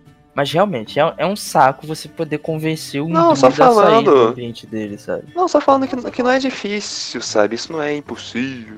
Não, não tô dizendo que é impossível, mas ele. Mas é, mas é mais difícil chato. do que com outros é, difícil, personagens. de fato. O druida É- é... mais legal como NPC, cara, essa é a grande verdade. Mas, cara, eu acho Ah, que isso sei, de. Eu acho que isso de você fazer. O do druida que protege a natureza é um pouco de estereótipo também. Eu acho que o, o mais. O negócio mais do, do druida é que ele tem uma ligação muito forte com a natureza ou com alguma enti- de- entidade que represente a natureza. Ele não necessariamente precisa querer proteger. ficar ser o protetor da natureza, sabe? É, ele não é um Pô. lixo. É, É, ele não é. É. alguém que vai ficar lá do lado de uma árvore. Eu vou proteger todas essas árvores e os animais aqui. ele pode também Seria ser- foda. Dá tipo, pra ser, dá pra é, Seria ele- foda. Dá pra ser. E ele pode ser também, tipo, al- alguém que é mais ligado com animais, alguém que é mais ligado com, ah, com nat- vegetais ou coisas assim. Você pode enveredar ele pra caminhos diferentes também. Tá? É, Ele pode ser um cara que é muito ligado às aves, à liberdade da águia, de voar. pra- Aí você pode usar isso pra tirar ele da porra da floresta. Uma coisa que eu vou falar aqui que eu tenho que citar. Algumas classes mágicas têm uma das magias mais roubadas que tem. Curiosamente, Druida e Ranger têm uma magia igual que é muito forte, que eu só faria essas classes só pra usar porque deve ser muito divertido. Que no caso é. Deixa eu ver aqui, tempo pra leitura. Conjurar seres da floresta. Essa coisa é muito interessante, por quê? Eu não vou explicar resumidamente o que a magia faz, mas ela faz com que você possa invocar certos tipos de monstros. ou seja, resumiu a magia. Não, você porque disse- ela tem. Ela é que muito mais disse que não específica, tá? Não. Caraca, não está. Eu, não vou, eu não vou explicar resumidamente, eu vou explicar ela muito do jeito específico. Eu vou ler o texto inteiro aqui, É. vou esmiuçar. Não. não vou explicar de jeito resumido. Os malucos estão trolando, cara, e eu caio ainda. Enfim. Com essa magia, dá pra você invocar quatro pixies. Essas pixies, elas sabem uma magia chamada é, polimorfia. O que, que essa porra faz? Essa porra se, transforma em algum animal específico. Ou seja, você pode invocar quatro pixies. Essas pixies podem usar a polimorfia em você e nos seus amiguinhos para se transformar, por exemplo, num Tiranossauro Rex, tá ligado? E a magia começa aí, cara. É dedo no cu gritaria. Eu, cara, eu super faria essa classe só por causa disso. Mais nada. E deve ser tão divertido, cara. E é uma das magias mais fortes do jogo, na minha opinião também. Porque Fazer uma equipe com muito um idiota. druida e um druida e quatro bárbaros. E aí os bárbaros viram, viram tudo uns ursos gigantes. E agora vamos meter a porrada em todo mundo, gente. que urso o que, cara? Tiranossauro. Eu tô sem sacanagem. Pode invocar de tiranossauro real, sabe? Legal. Corurso. Corurso é o animal mais legal de RPG. Corurso é muito Tiranossauro, cara. Porra. Você é o druida silencioso? Hum. Ah, sim. Pergunta idiota. Hum. O legal é que a gente falou muito. A gente falou muito do druida e nada do ranger, né? É, eu- Quem tem o nome de Exato. patrulheiro não merece atenção. Cara, não, o Ranger. Cara, Uma vez Ranger eu é controlei chato um Ranger. é. Não, não. Uma vez eu controlei um Ranger. A galera aqui sabe quem. Qual personagem que eu tô falando. Famosa Gaeris, salve pra ela. E cara, sem sacanagem, em todas as rodas de ataque de arco que eu fazia, tirava 14 pra cima. Por causa de modificadores que a classe tinha, modificadores de proficiência, essas coisas. É, é insano o quanto que essa classe batia, cara. Cara, o Ranger ele vai ficar legal se você fizer como se ele fosse uma tribo. Não uma tribo. Enfim, pode ser um guerreiro de armadura, calças e tudo mais. Não precisa estar de cocar e etc. É. Pelado. não, não, é, não é obrigatório. Mas, tipo, é, ele pode ser de uma tribo, de uma aldeia, de algo desse gênero, que eles têm uma ligação com um animal específico. Eu lembro de um personagem que era um- um- uma Ranger e tinha uma pantera. Isso era muito maneiro, sabe? Essa ligação que tinha do personagem Gaeris, pantera. pô. Foi a que citei. Então, de ser Brabíssimo. Mas era muito maneiro a formação daquele personagem. Era muito legal. Então, se você construir bem, fica um personagem bacana. Caso não, vai ser só um guerreiro do mato. E, cara, o, o Ranger, é o, o, é a parada do, do companheiro animal é uma parada que dá um tchan muito legal pro Ranger, né? Disso dele ter um animal Ah, com, com você, certeza. que mandar um petzinho, isso dá um, dá um tchan. Isso é definitivamente uma coisa legal do Ranger e tal. Cara, ainda mais um pet voador, cara. Realmente dá, isso dá uma série de vantagens. É, no, no Tormenta, quem tem pet é o druida. É o druida, é isso que eu ia falar. E, a, e está toda uma parada que o druida ele tem tanto a forma animal quanto um companheiro animal. E imagina, você pode ter um companheiro animal, você virar o animal que é o seu companheiro animal, e vocês ficarem andando junto pela rua. Brabíssimo. É o. É o Kiba do Naruto, né? Katsuga! E aí você, você também pode é, ter dois amigos bárbaros, e aí você finge que os- o seu companheiro animal e você são os companheiros animais dos bárbaros. Os bárbaros Olha fingem que eles são druidas, e aí você Hã? joga todo um disfarce. Mas É, olha, não- você já tá indo longe demais. É. Já tá construindo uma história. Vou escrever essa porra. O Ranger, ele é o. Ele é o cara ligado na, à- à natureza, mas não tão extremo. Ele é o cara que.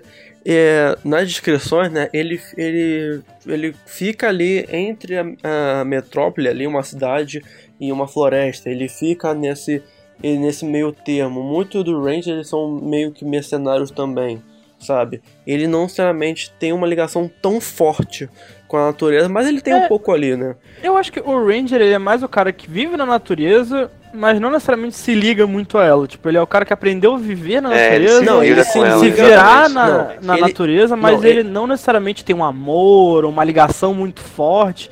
Ele tem habilidades que fazem ele conseguir viver bem ali, caçar e tal. Ele é um caçador, né? Não, ele tem Hum. uma ligação porque ele ganha magia divina Ele é da natureza. que. Não, ele é o cara que vai Ah, fazer cara, aquele eu, eu acho que é muito aleatório o Ranger ganhar magia. Eu acho que o Ranger não devia receber magia. Ele é o cara que vai fazer aquele drama, aquele show-off de eu conheço essa floresta como a palma das minhas mãos. Se Sim, é esse cara. Não, não, mas. É que agora a gente pegando literalmente a palavra patrulheiro, ele é pra terreno. Esquece sabe? Pra ele joga no lixo, finge que nunca Esquece. existiu. Não, essa não, porra. mano. Não, mas é que realmente patrulheiro é uma tradução boa até, tá ligado? Cara, ela, ela não é legal. fazer isso fazer sentido e nego vai achar legal, não faça. Não, não, mas mano, sem, sem meme aqui. É porque. Ninguém falou aqui, né? Mas o Ranger, ele tem uma coisa específica que é, é ele jogar num terreno específico que você escolhe. Por exemplo, deserto, floresta, é, deserto ge- é, gelados, né? Que eu esqueci o nome agora. Então, Tundra, tundra. faz sentido ter esse nome patrulheiro, tá?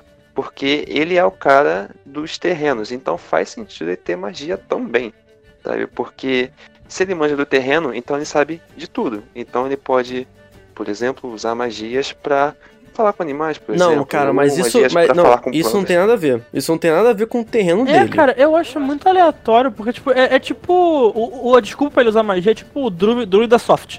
Ele é um druida de levinho. Não, cara, a, cara, a parada dele da magia eu acho é uma uma bosta ele ligação, usar magia. cara. É, mas ele não Ah, tem tanta ligação ligação? assim, Ele- tá ligado? porra, é, é aquilo, o que o Diogo falou, é que, pô, ele tem o bagulho do terreno, exatamente, tipo, ele viveu num terreno, ele aprendeu a se guiar naquele terreno específico. Mas ele não usa magia a- porque ele aprende, porque ele vive numa floresta. Ninguém usa magia porque, olha, eu, acordo, eu, eu tô aqui há, há um, um mês e eu sem querer eu sei agora fazer uma magia de, é, de natureza. Claro que não, cara. Então, Ah, tô manjado do Exatamente. sabe. Por isso que eu tô dizendo que não faz sentido o Ranger ter magia. Porque ele não tem uma ligação tão forte com a natureza, assim, ao ponto dele se ligar com a natureza e a natureza dar poderes pra ele. Tipo, o Ranger é um, ele é um caçador, é um sobrevivente, os caralho. Tipo.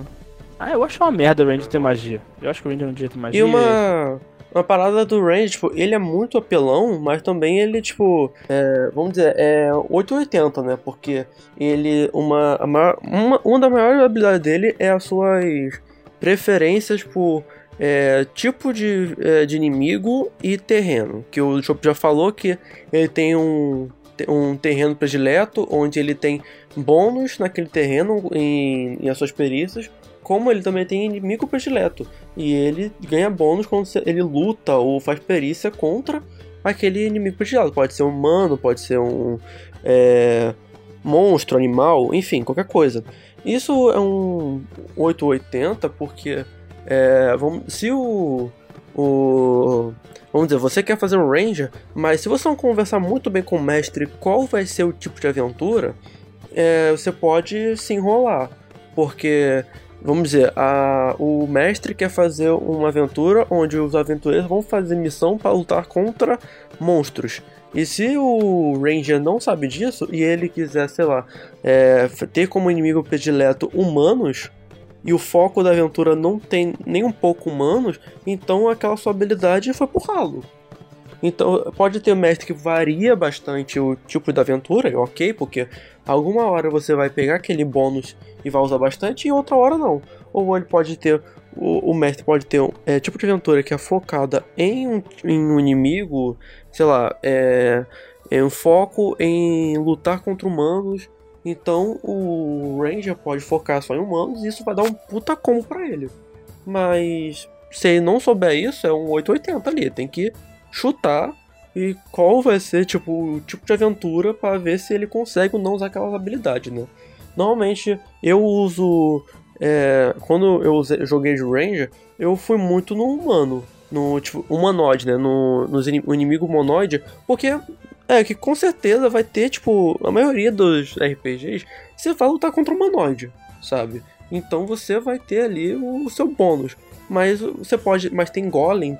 Tem tipo. Tem vários tipos. E se você não pegar, tipo, o que é o mais comum, provavelmente você não vai, você não vai, você não vai ter muita aquela habilidade ali pra você utilizar, né? Caralho, eu tô muito triste. Eu cheguei à conclusão de que o Geralt é um patrulheiro. Ele é, bruxo. cara. Ele é, cara, ele, ele é um Ranger. É, ele é um ele é. patrulheiro. Ele é um patrulheiro, ele não é um bruxo. Inimigo Mentira favorito, monstruosidades. Exato. É. Caralho, tu nunca mais joga The Witcher na minha vida. Desmentem. Acorda, seu filho da puta. Agora vamos para o mais clássico do mais clássico das classes, né? Que é o Fighter, ou o Guerreiro, né? Que eu acho que é a classe que é a mais fácil de se jogar. Eu acho isso, não sei se você Depois do Bárbaro. É, não, depois do Bárbaro. Não, o guerreiro é mais fácil porque ele não necessariamente tem uma é, certas obrigações. O Bárbaro ele tem uma obrigação de ter vivido é, na, na floresta, vamos dizer, longe da civilização, vamos, no- na sua tribo bárbara, sabe? O guerreiro, ele, ele pode ser ele, ele pode ser qualquer coisa. Ele pode ser, ele, vamos dizer, ele é um personagem genérico onde você que vai lapidar ele pra cara. ser diferente. O guerreiro, ele É, eu acho que o guerreiro, definitivamente, ele é a classe mais versátil em criação. De- do que você pode fazer, a variedade Verdade, de coisas que- do que você pode ser ou fazer. Tipo, ele, eu acho que ele é a classe que menos te limita, que você que exige uma, é a que menos exige uma interpretação específica e porra, você pode fazer um monte de coisa. Em, no, é, dependendo do sistema, isso pode se exacerbar mais ainda. Como no no no D&D, o guerreiro tem suas habilidades específicas e tal, não sei o que, que ainda que são muito versáteis. Mas no Tormenta, por exemplo, o guerreiro ele não tem habilidades específicas. Ele. A, no, de, quando conforme você vai passando dos, de níveis, você pode pegar é, talentos marciais, que são. Você pode ir pegando talentos de combate. Que aí você vai construindo o seu guerreiro conforme os talentos de combate que você pega. Isso dá, então, uma, uma versatilidade maior ainda. Tipo, você não tem. A única limitação é que seu personagem precisa ser um combatente físico. Não, assim, é porque pro jogador que vai fazer a primeira partida, eu vou sempre recomendar que ele jogue com o Bárbaro. Porque o Bárbaro, ele é muito tranquilo, porém, ele não vai te ensinar muitas coisas. Ele vai permitir com que você participe, se divirta, mas ele não vai te ensinar como o jogo funciona. O guerreiro é a classe que eu vou recomendar a partir da sua segunda partida, porque ele é, é muito versátil.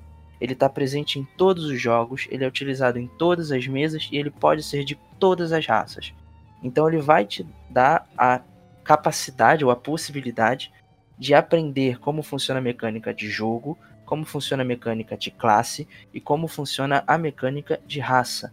Ele vai ser a, a classe mais tranquila a exigir uma build, uma construção, uh, um foco. O Bárbaro não tem muito isso, porque o Bárbaro ele já é focado, ele precisa ser focado em força, ele precisa bater. Isso no estereótipo de Bárbaro idiota. É, já o Guerreiro não, ele vai ter essas primeiras exigências, ele não vai ser mais só para você se divertir com seus amigos, ele vai passar a ser também a sua ponte de aprendizado, e aí a partir daí você vai começar a experimentar, porque você já vai ganhar as primeiras noções de como funciona o RPG. A gente falou de range ainda há pouco, e eu tava lendo no passado que, assim, teoricamente o Ranger é a pessoa do arco e flecha, né? Mas eu li que é mais viável você fazer um guerreiro focado no arco e flecha do que um Ranger, porque é mais vantajoso. Por que eu tô falando Sim. isso? Pra vocês verem o quanto que o guerreiro é pau pra toda obra, sabe? E eu gosto pra caramba disso. Ainda mais que no D&D 5e, por exemplo, Há vários talentos que beneficiam, por exemplo, armas de haste, combate montado, coisas do tipo, para você fazer um guerreiro, um, por exemplo, que usa lança, que usa tridente, que usa bastão, não sei, sabe? Várias outras armas que normalmente a gente não usa em outras classes porque é mais preso, entre aspas. Guerreiro não, guerreiro você zaralha porque você manja de qualquer arma. E, cara, essa que é a graça, sabe? Usar armas diferentonas, né? E esse o guerreiro dá possibilidades. E é uma classe bem na moralzinha, sabe? Nada a falar contra.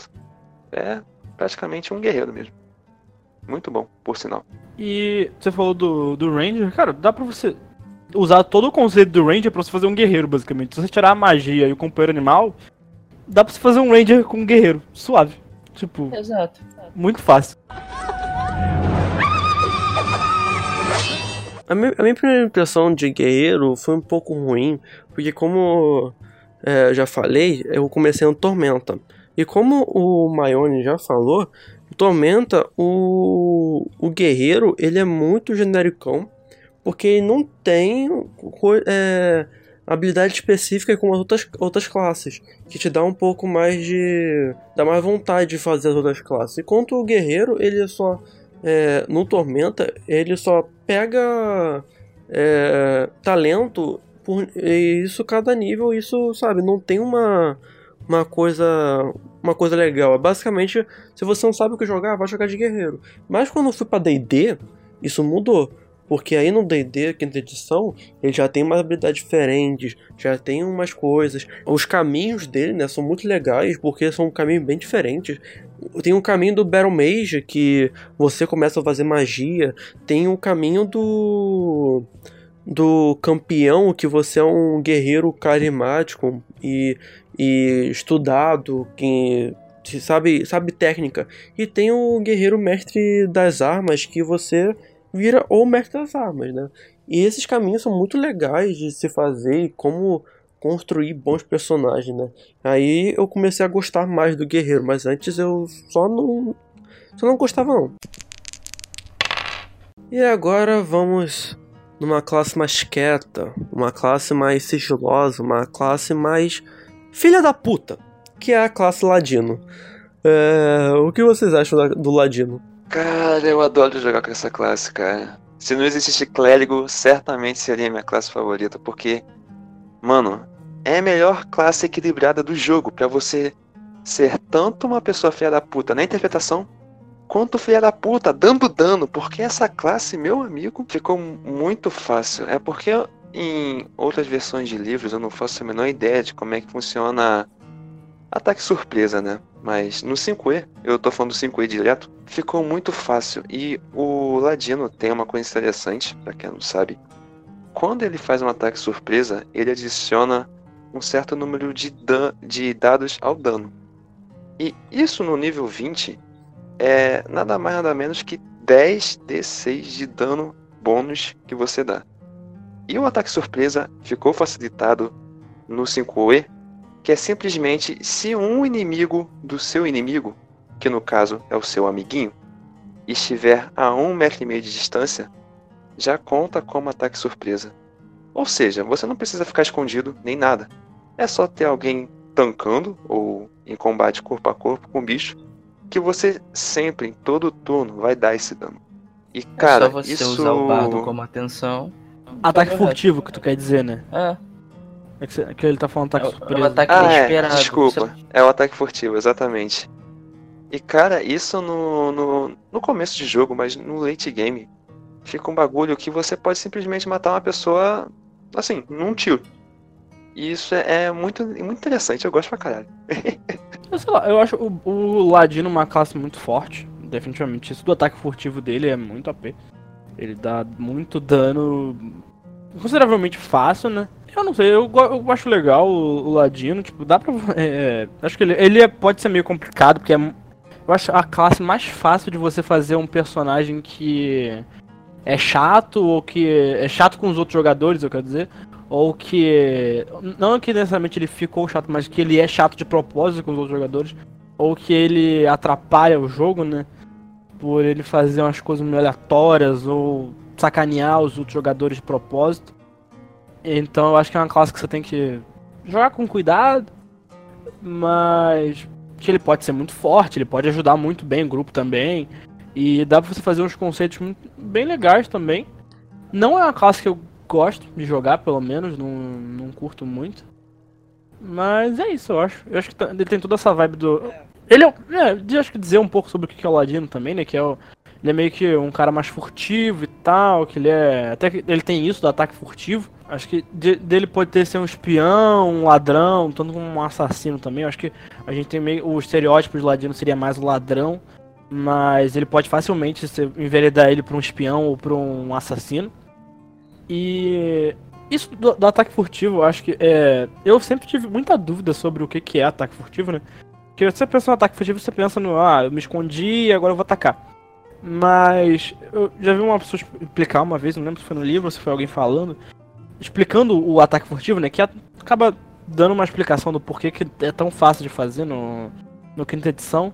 Porque o ataque furtivo é só, tipo, é pensar que é um ataque furtivo em combate, né? Então, é, como os turnos duram, eles são parte muito pequena de tempo, é, basicamente se tem outra pessoa já em combate com, com aquele inimigo, ele já não tá prestando tanta atenção em você, ou nem prestando atenção, e aí você consegue dar um ataque sem aquela pessoa tá vendo, né?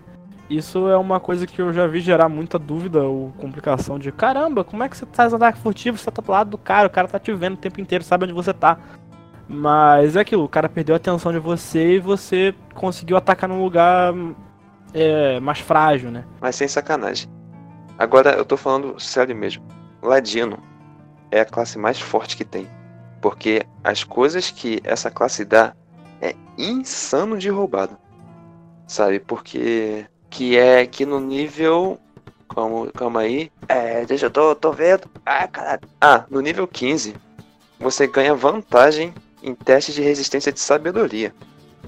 E tipo, o Ladino é a única classe que ganha um teste de resistência a mais em característica, então ele fica com 3, que é destreza, inteligência e sabedoria. E ele tem teste de resistência em duas coisas que são as mais fortes, entre aspas, quando se trata de magia, que é inteligência e sabedoria. Porque normalmente as pessoas tendem a escolher ou uma ou outra, certo?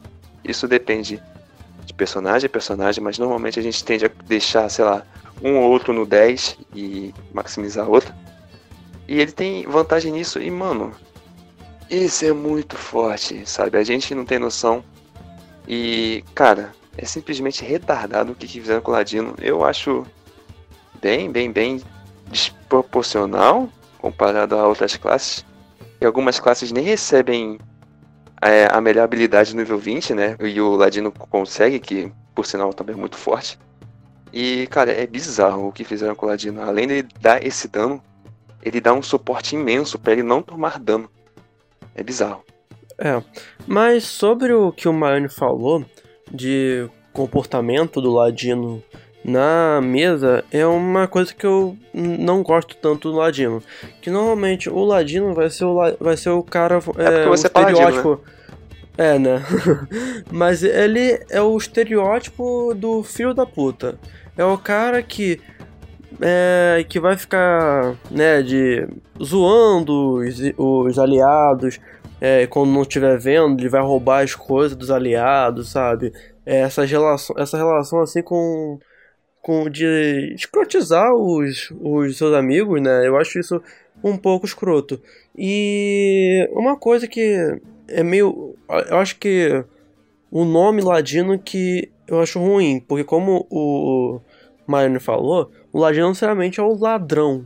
Ele pode ser o assassino, pode ser o espião, mas o nome eu acho isso, eu acho meio ruim para isso. Depois que eu peguei o, o livro do sistema do The Witcher, que, eu, que saiu recentemente, em janeiro, ele tem uma, uma nova classe, que lá é profissão, é, que é o criminoso. Que o Ladino é basicamente isso, só que com outro nome eu acho bem melhor. Porque esse criminoso é, faz a mesma questão do Ladino, ele é o mais furtivo, ele pode ser tanto um assassino, tanto um, vamos dizer, um mercenário, né?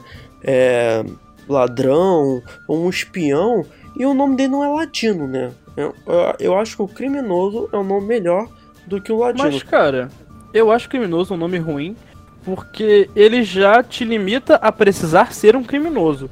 O ladino não necessariamente é um criminoso, ele pode ser, sei lá, é. um espião de algum reino, ele pode ser alguém que. É, sei lá, ele pode ser várias paradas que não são criminosas, sabe? Não, ladino é mais sinônimo de gente que tem astúcia, que é manhoso, sabe? E isso faz total sentido com. Tudo bem, o nome tem que ser manhoso. Mecanicamente. Mecanicamente. É, manhoso. manhoso agora. Vamos mudar agora pro DD. Eu colocaria sacana. Manhoso. DD sexta edição. Que manhoso melhor, manhoso, manhoso. D&D sexta, sexta edição vai ser, vai ser manhoso. Malandro. Malandro é ótimo, malandro é top. Ora, ladrão, eu sinto seu cheiro, ouço sua respiração, eu sinto seu ar. Onde está você? Uh, eu gosto da, da, classe de Ladino, mas é mais uma daquelas classes que eu gosto de jogar de um jeito específico. É, apesar dele ser muito apelão com arco e tudo mais, eu não gosto de usar arco. Uh, a minha arma preferida para usar com Ladino são adagas, tanto de arremesso quanto adagas de mão, adagas de combate. Uh, eu gosto muito de utilizar o Ladino para fazer invasões, para espionagem, para fazer roubos e tudo mais. Eu gosto de explorar esse lado stealth, não esse lado de, de assassino dele de, de tá, ter um ataque de oportunidade, um ataque de furtividade no meio do combate e tal. Eu não curto muito isso, eu não curto muito usar o meu ladino para combate. Eu gosto do meu ladino exatamente do contrário, evitando o combate, evitando o contato. Mas é, ele é uma classe que vai te oferecer essas duas opções, se você quiser ser um arqueiro e tudo mais. É, eu não vejo muito sentido o arqueiro no ladino. Assim, claro que faz sentido pro combate, mas tipo, pelo que é a classe, é, eu acho que entrar num duto de um castelo, por exemplo, com um arco nas costas deve ser uma merda. Trazendo isso para um real life. Bom ponto. Então, tipo, eu não curto muito, por isso que eu prefiro usar. Ah, mas nesse ponto, se você usar a besta ah, leve. Existe besta, exatamente. Não, sim, existe a besta. Mas eu prefiro muito mais fazer esse cara, esse invasor, esse. É, esse stealth, esse fantasma. Eu gosto de fazer um fantasma e não um combatente, mesmo que seja de longa distância ou um combatente furtivo. Eu gosto de fazer um fantasma e usar a, da, minha, da minha gameplay, vou botar assim, é, fazer dela um utilitário, um, um, apoio. A gente precisa entrar num prédio para roubar uma chave. Aí eu vou lá, sou eu que vou fazer essa parte, volto, entrego a chave, abriu a chave, entramos num calabouço, tem guardas, porrada, tô fora. Eu gosto muito mais de fazer um personagem útil para esse tipo de situação e não um personagem para entrar em combate. Mas o Ladino é uma classe que eu gosto, é uma classe, mas te, ela tem minha neutralidade, na verdade. É uma classe que é muito difícil de eu jogar com ela. Cara, e eu adoro que o Ladino ele uma, um arquétipo dele poder usar magia. E as magias que ele pode usar, é, eu não lembro qual é a outra, mas a outra é só de ilusão. Ele só pode usar desses dois tipos. E, cara, é totalmente condizente. Uma vez eu criei uma Ladina assim. Não peguei muitos níveis com ela, sabe? Porque eu queria ver o, o potencial dela com níveis maiores, né? Mas o pouco que eu usei, cara, é muito divertido usar magias ilusórias com um Ladino, sabe? Porque, cara, é perfeito. Simplesmente casa uma ideia com a outra. E eu recomendo, quem quiser jogar, mano, é muito divertido. No Skyrim, quando eu fiz um Ladino, é, eu tive poucos personagens Ladino. Eu fiz um elfo da floresta como ladino, mas eles só tem esse foco em arco. Depois eu apaguei esse save e tal. Mas o, o, meu foco com esse elfo foi usar as magias de alteração e de ilusão. Então, tipo, usar o muffle, usar a invisibilidade. Quando você é visto, você usar o calm, né? Pro cara se acalmar e tal. É, porra, é muito legal. E eu fazia basicamente isso. Eu era esse invasor. Eu entrava assim na caverna que tem que fazer a, miss a missão e eu só entrava em combate nos momentos obrigatórios. Mas no resto, se eu pudesse passar por todo mundo sem ser visto, eu passava por todo mundo sem ser visto. E completava a missão. Que é a forma que eu gosto de jogar de ladino, é desse, dessa classe. Mas é uma classe divertida, sim. É uma classe que você pode começar a jogar estágio inicial, não como primeira experiência, porque ela tem uma construção de build, ela pode se tornar muito apelativa, mas você precisa ter uma noção do caminho que você está tomando. Mas é uma classe bem divertida de jogar. A partir da sua terceira, quarta mesa, você já pode usar ela tranquilo. Você já vai conseguir montar um bom personagem.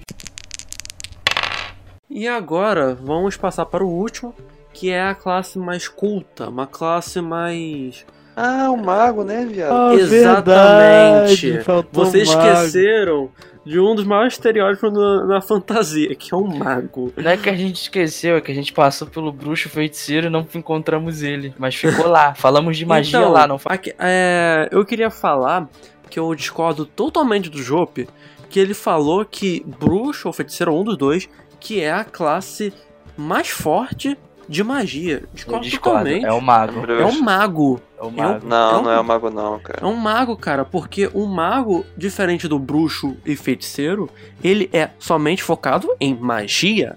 Ou seja, e ele, isso faz ele ser mais forte nessa, nessa questão. O... É, tem que ter com o cascal. Cara... E a questão, é... o mago, ele...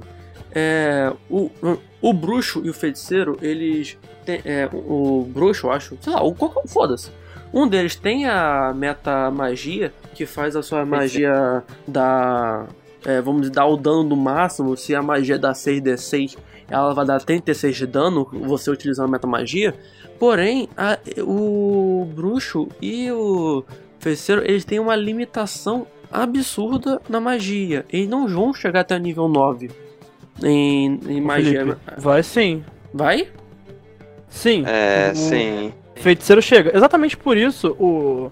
O feiticeiro, ele. Não, o bruxo, definitivamente não. Mas o feiticeiro é a classe mais forte de magia. Porque ele tem tantas magias quanto o mago. Tipo, ele, acho que ele tem menos quantidade. Talvez ele tenha menos quantidade, mas acho que não. E ele chega até as magias mais altas, até as magias de nível 9. E ele tem a meta magia que pode fazer ele simplesmente, sei lá. Ah, chuva de meteoros. Chuva de meteoros com o máximo de dano possível.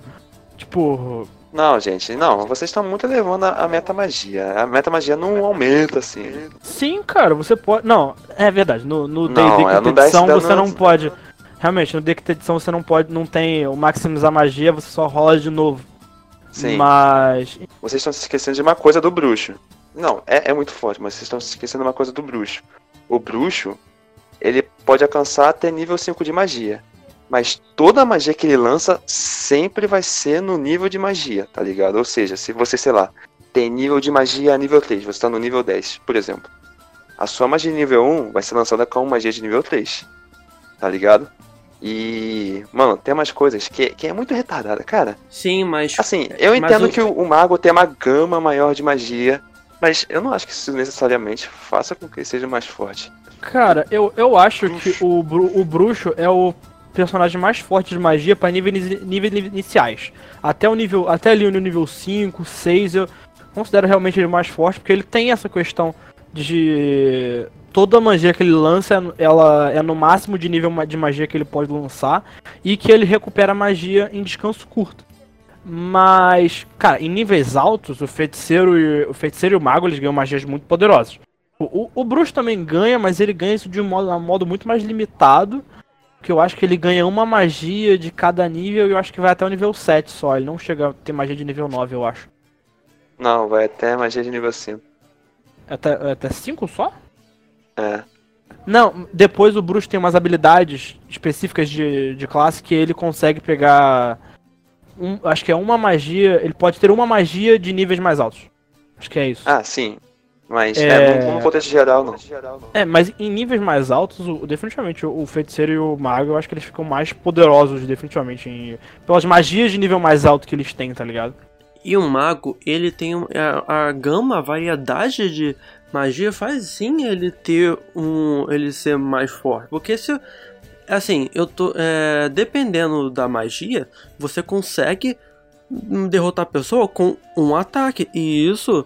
E, e talvez por o feiticeiro não ter essa, essa gama, essa, essa quantidade de magia, não, né, não, tem, não seja tão. é, impactado com a quantidade. E além da mano, quantidade. têm a mesma quantidade. E além. Não, a quan- a- não, mas se você, for, se você for procurar a lista de magias de mago, é maior a, Sim, va- isso a é variedade. é. E a questão das escolas de magia. A escola de magia dá um buff no, no foco do seu personagem mago que é incrível. Eu, eu fiz um mago uma vez, um mago é, que é da escola de transmutação.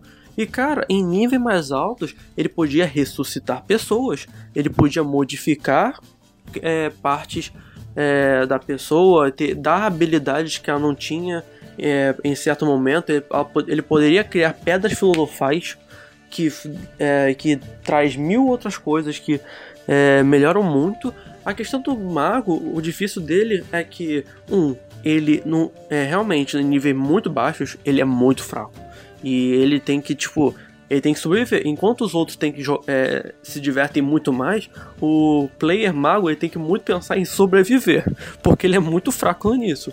E além, de, e além disso, o mago é o único personagem que. É, o único, é a única classe que é focado em inteligência.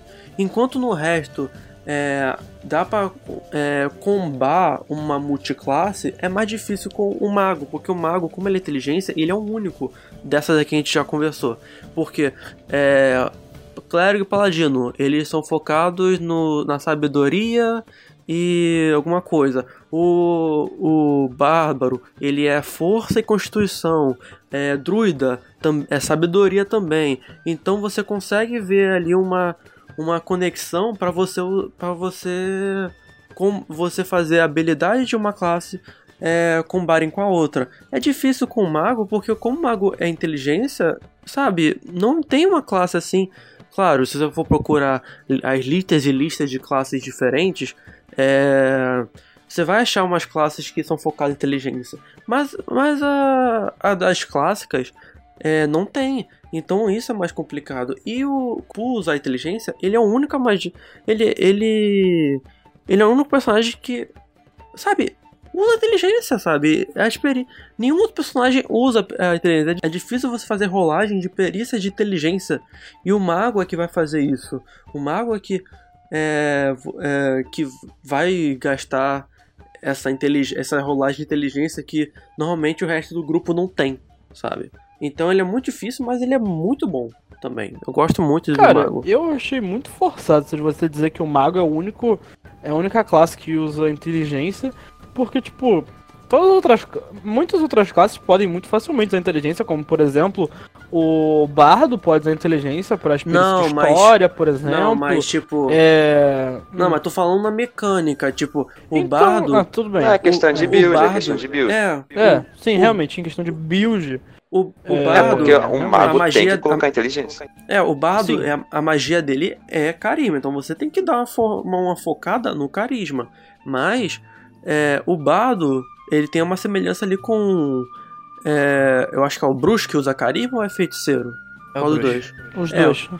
Os dois. Então, é, então, tipo, se você quiser assim fazer um personagem multiclasse que é um bardo feiticeiro, um bardo bruxo ou bardo bruxo feiticeiro, todos usam carisma. Então você pode, então você tem uma facilidade de combar essa questão. E uma coisa que é além disso tudo que eu falei, uma coisa que eu gosto muito do mago é que das magias do das classes mágicas, ele é o, vamos dizer, o entre aspas, entre aspas não, ele é o ele é o que ganhou magia pelo mérito. Ele é o que ganhou magia estudando.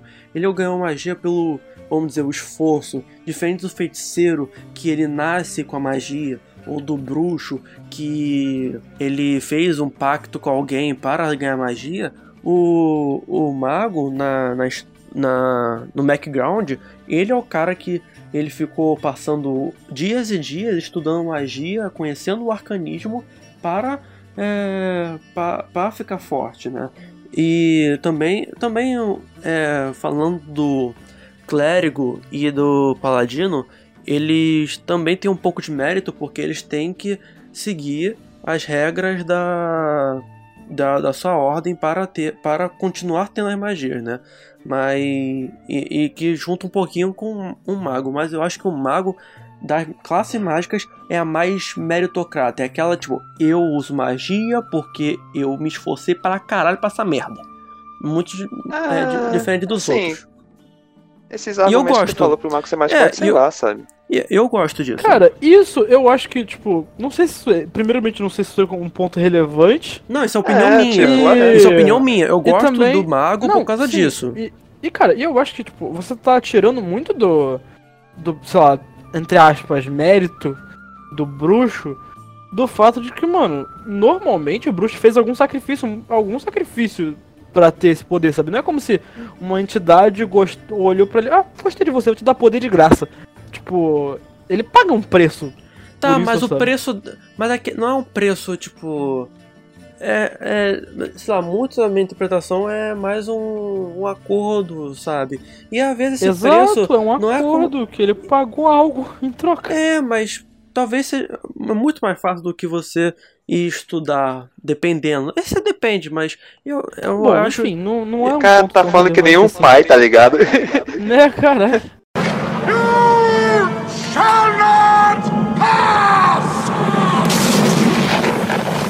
Essa questão de ser inteligência do mago, tipo, se eu quiser fazer um bruxo multiclasse com mago, é só eu upar primeiro a carisma e o segundo eu focar em inteligência. Então, tipo, não faz muito sentido Ok, tá mas ligado? você. Mas isso já dá uma dificuldade, porque é, você tem que É, focar. menos. você, tem que, você, tem, você, tem que ter- você tem que focar em dois. E é difícil, assim, no DD, principalmente, de você aumentar sua habilidade. Normalmente em, só em níveis específicos.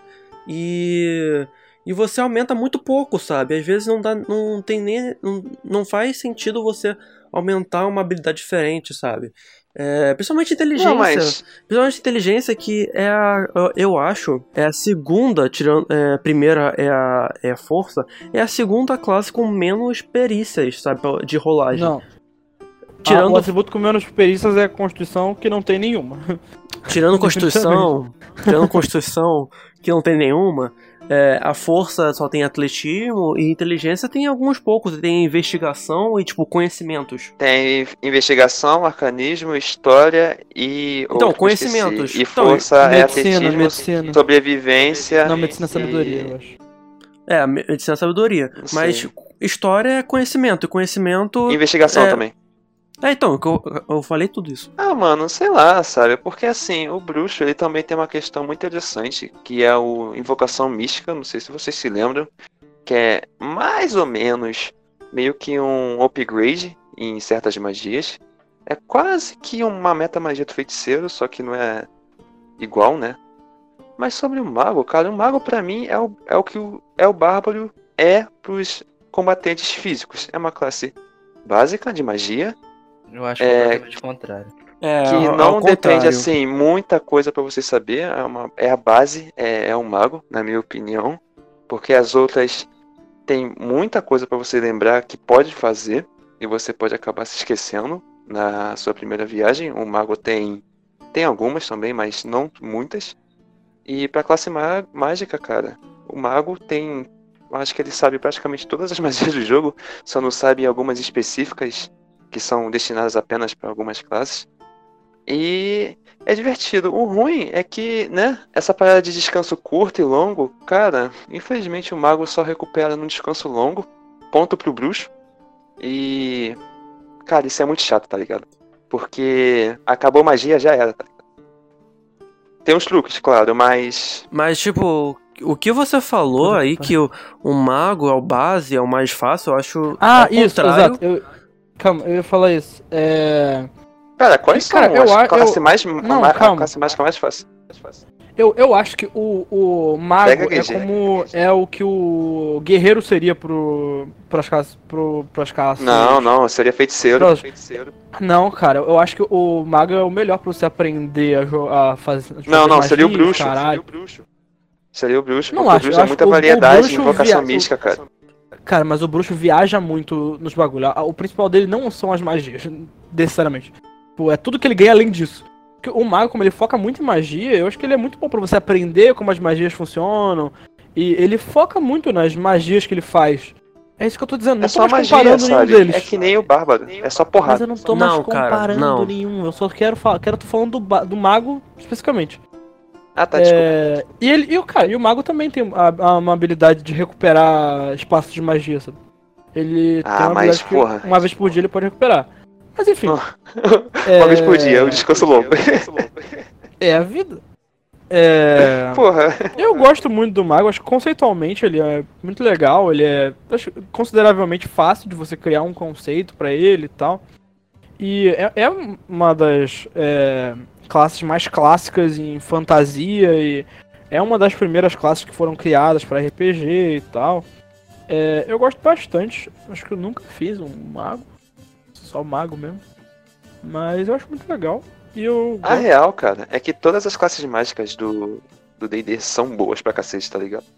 Não tem uma que você pegue que você vai se decepcionar. Tipo, parece que eu falo mal de mago, mas eu gosto pra cacete de mago também. Mas eu só prefiro uma às outras e o mago...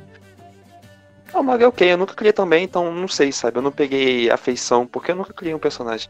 Já um bruxo, um feiticeiro, bardo também, já tem mais afeição. A minha visão sobre o mago, ela vai divergir bastante do que vocês falaram. É mais próximo ao que o Felipe falou, porém ainda tem umas certas divergências. O mago, pra mim, ele é a classe mais complexa do jogo, porque você não trabalha com mago pensando no seu próximo nível, como você faz com as outras classes. Você trabalha com mago pensando cinco níveis à sua frente. Se você pensar no próximo nível, você vai ver que o seu personagem vai continuar fraco e você vai ficar decepcionado e não vai querer mais jogar com o mago. O mago, pra mim, ele se torna o- a classe mágica mais poderosa dependendo do player que estiver atuando com ele. É, de, maneira natural, ele vai se tornar a segunda classe mais poderosa por nível de magia, porque o bruxo ele fica estagnado no quinto. É, agora, se o seu mago vai ser mais poderoso que um feiticeiro ou menos poderoso que um feiticeiro, vai depender de você. Porque ele é o que tem o maior potencial de construção de personagem pela maior variedade de magia que ele carrega. Você fazendo uma boa construção de personagem, e é a demanda que ele vai ter de você, se o, o bardo demanda sua atuação, o mago demanda da sua criatividade e do- de você saber explorar o potencial que a classe tem. Não é uma classe fácil de jogar. Não é eu vou jogar pra aprender a, jo- a jogar, usar magia. Se você jogar pra aprender a usar magia, você vai se frustrar no nível 3, nível 4, nível 5. Você vai ver todo mundo disparando em questão de dano e tudo mais. E você sendo um personagem limitado ainda. Porém, é lá na frente que as coisas vão mudar pro mago. Ah, chegando a partir do nível 10, ele começa a fazer um show. Porque você já vai ter entendido como funciona a build, você já vai ter aprendido como funciona a organização de magia, de tipo, a- a- o potencial de variedade, mas aonde eu quero aprender mais. Ah, quando você entende tudo isso, você com- vai começar a trilhar o seu caminho melhor. Então você precisa pensar cinco níveis à frente sempre, mas a partir do nível 10 você vai começar a pensar como os outros jogadores, vendo os seus próximos níveis e vendo quão poderoso você vai ficar. Tudo vai depender da sua maneira de construir o seu personagem. O seu mago ele pode ser o ser mais poderoso da sua party, ou ele pode ser o mais inofensivo da sua party. Tudo vai depender do que você vai fazer. Porque o potencial que ele tem é de ser o mais poderoso. Mas se você não souber aproveitar, infelizmente você vai ficar bem frustrado. Ele vai se tornar um personagem bem fraco. Pô, cara, esse teu discurso não se enquadra pra todo mundo que usa magia? Não, ele não se enquadra pra todo mundo que usa magia. Porque a, Por a build de feiticeiro e de, de bruxo, ela é mais compreensível, ela é menos complexa, ela demanda menos entendi- entendimento da classe. Quando você entende o que é metamagia, quando você entende. Como é que é a do bruxo mesmo que eu esqueci? Invocações místicas. Isso. Quando você entende a invocação, a invocação mística, você já deu um puta passo.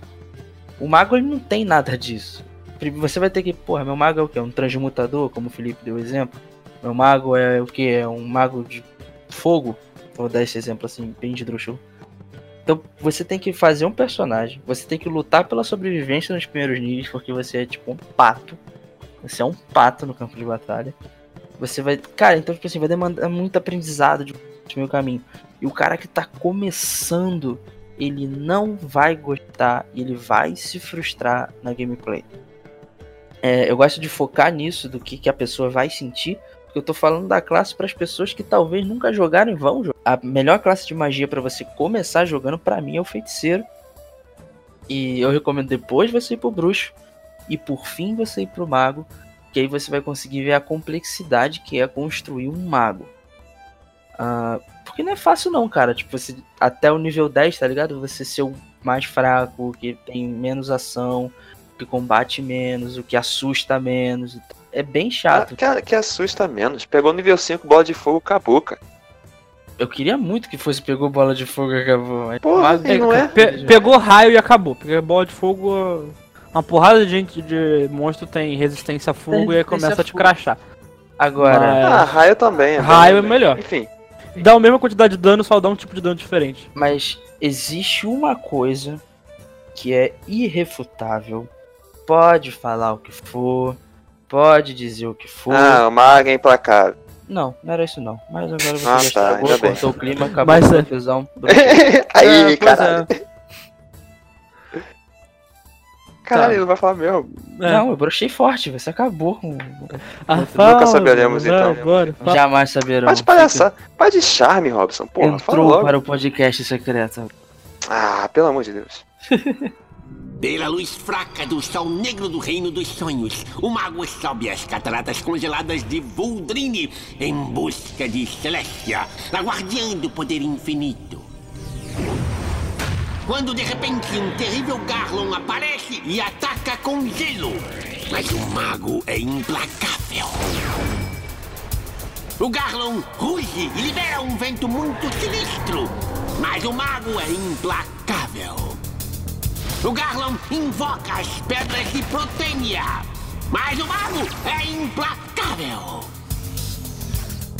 Invocando os poderes dos ancestrais, o mago conjura o fogo sagrado e lança seu feitiço na lava derretida de um Gort insaciável. Obrigado, Gort. Não, mas é, é basicamente isso, cara, tá ligado? Ah, o mago a partir do nível 15, ou seja, bem avançado, ele pra mim já começa a ficar realmente, vou usar a palavra implacável. Cara, é muito absurdo, velho. Mas, tipo, até você chegar no nível 15, caralho, é, um, é muito fodido. E a probabilidade de você morrer é muito grande. É, e cara, eu acho que isso é uma coisa que talvez afaste muito as pessoas, porque a maior parte das mesas acabam antes do nível 10, acabam antes do nível 15. Tá Exato. ligado? Na, na maior parte das vezes você não vai chegar nesses níveis altos. É É. Isso é muito complicado, porque demora muito pra você evoluir, sabe? Tipo. Ainda mais o, o jeito padrão de se contar a experiência e tal, demora muito Demora pra você muito. chegar num nível tão alto, tá ligado? Então, e aí as pessoas você nunca chegue. afastadas. É aquilo, O- você vai usar. um- Nesse quesito dele ser tão difícil de usar, eu acho que você vai usar ele mais pelo conceito. É porque ele é muito como complexo, ser legal. É chato, é chato. E aquilo, construir mano, Água é chato.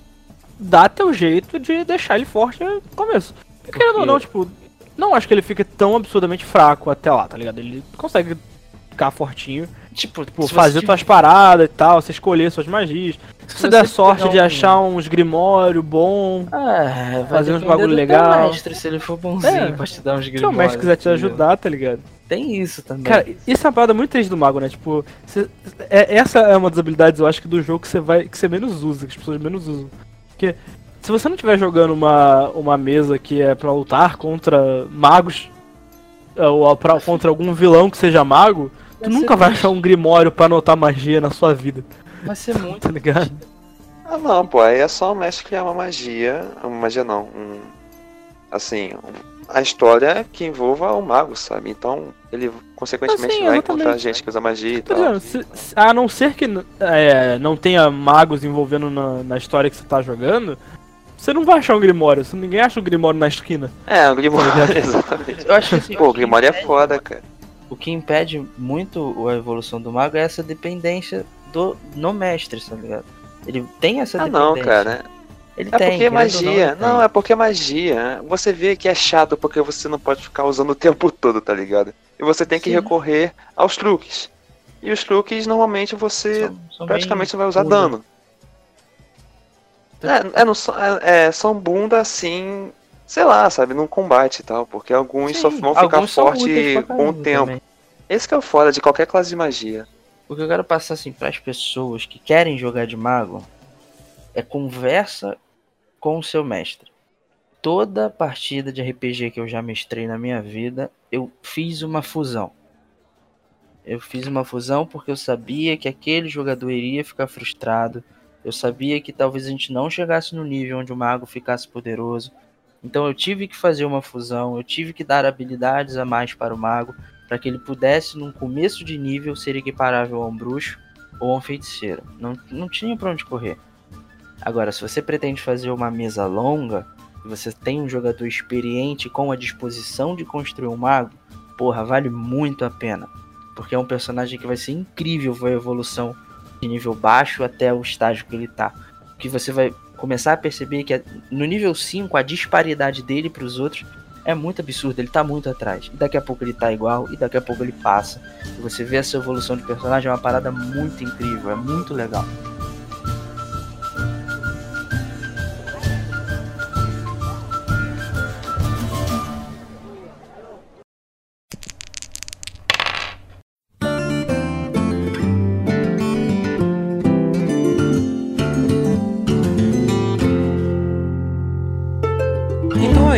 Pessoal.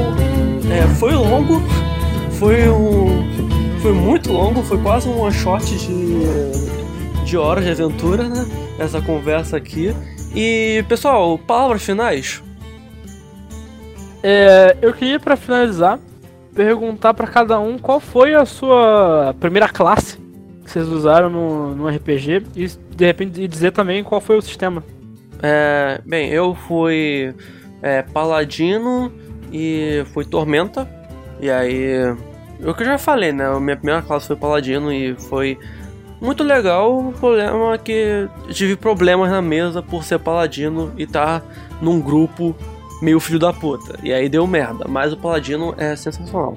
Ah, cara, o meu eu tô até pensando em refazer ela num RPG futuro, caso venha existir, que foi uma um remake.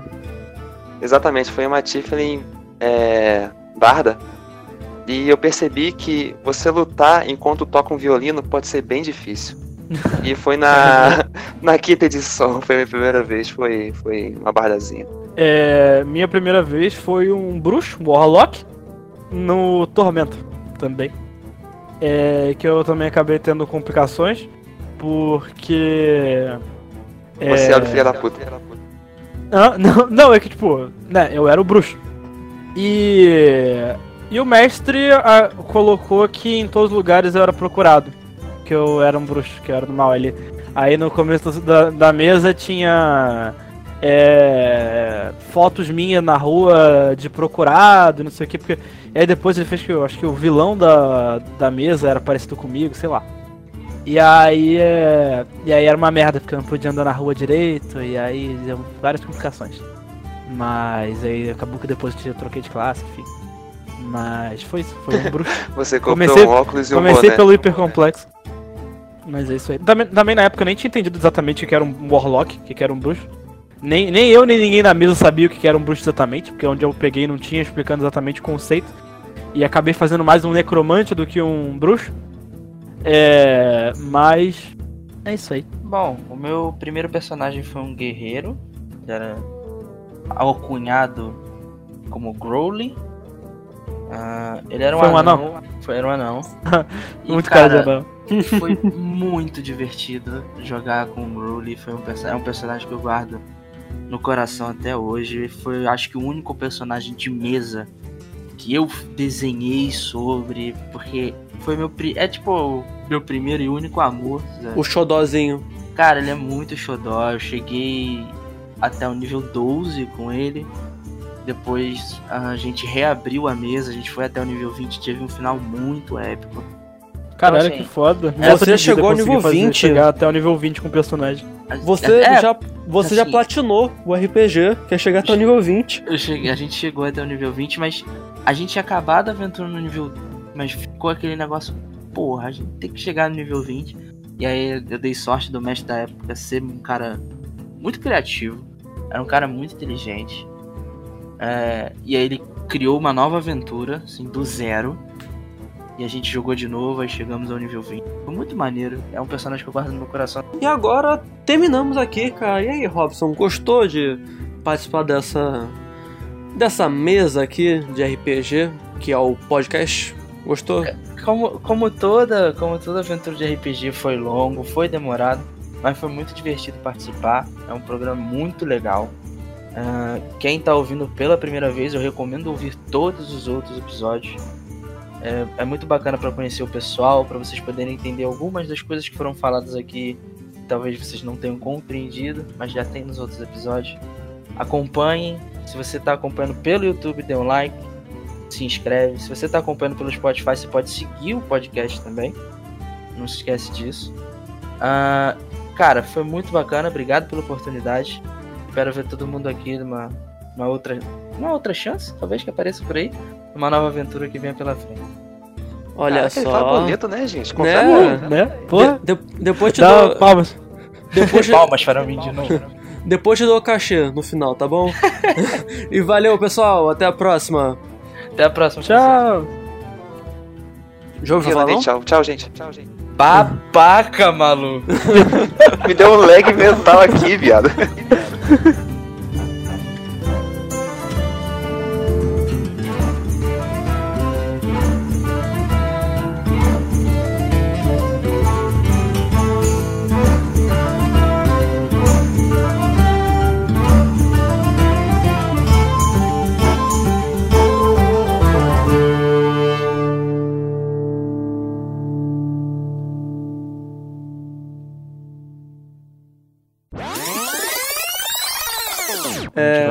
por acaso, Robson, o...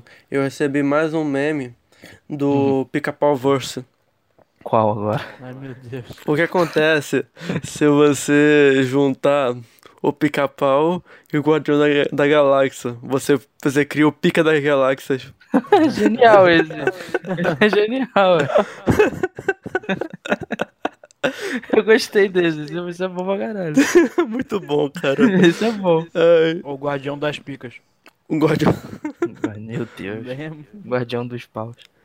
Ai, ai, pica-pau verso.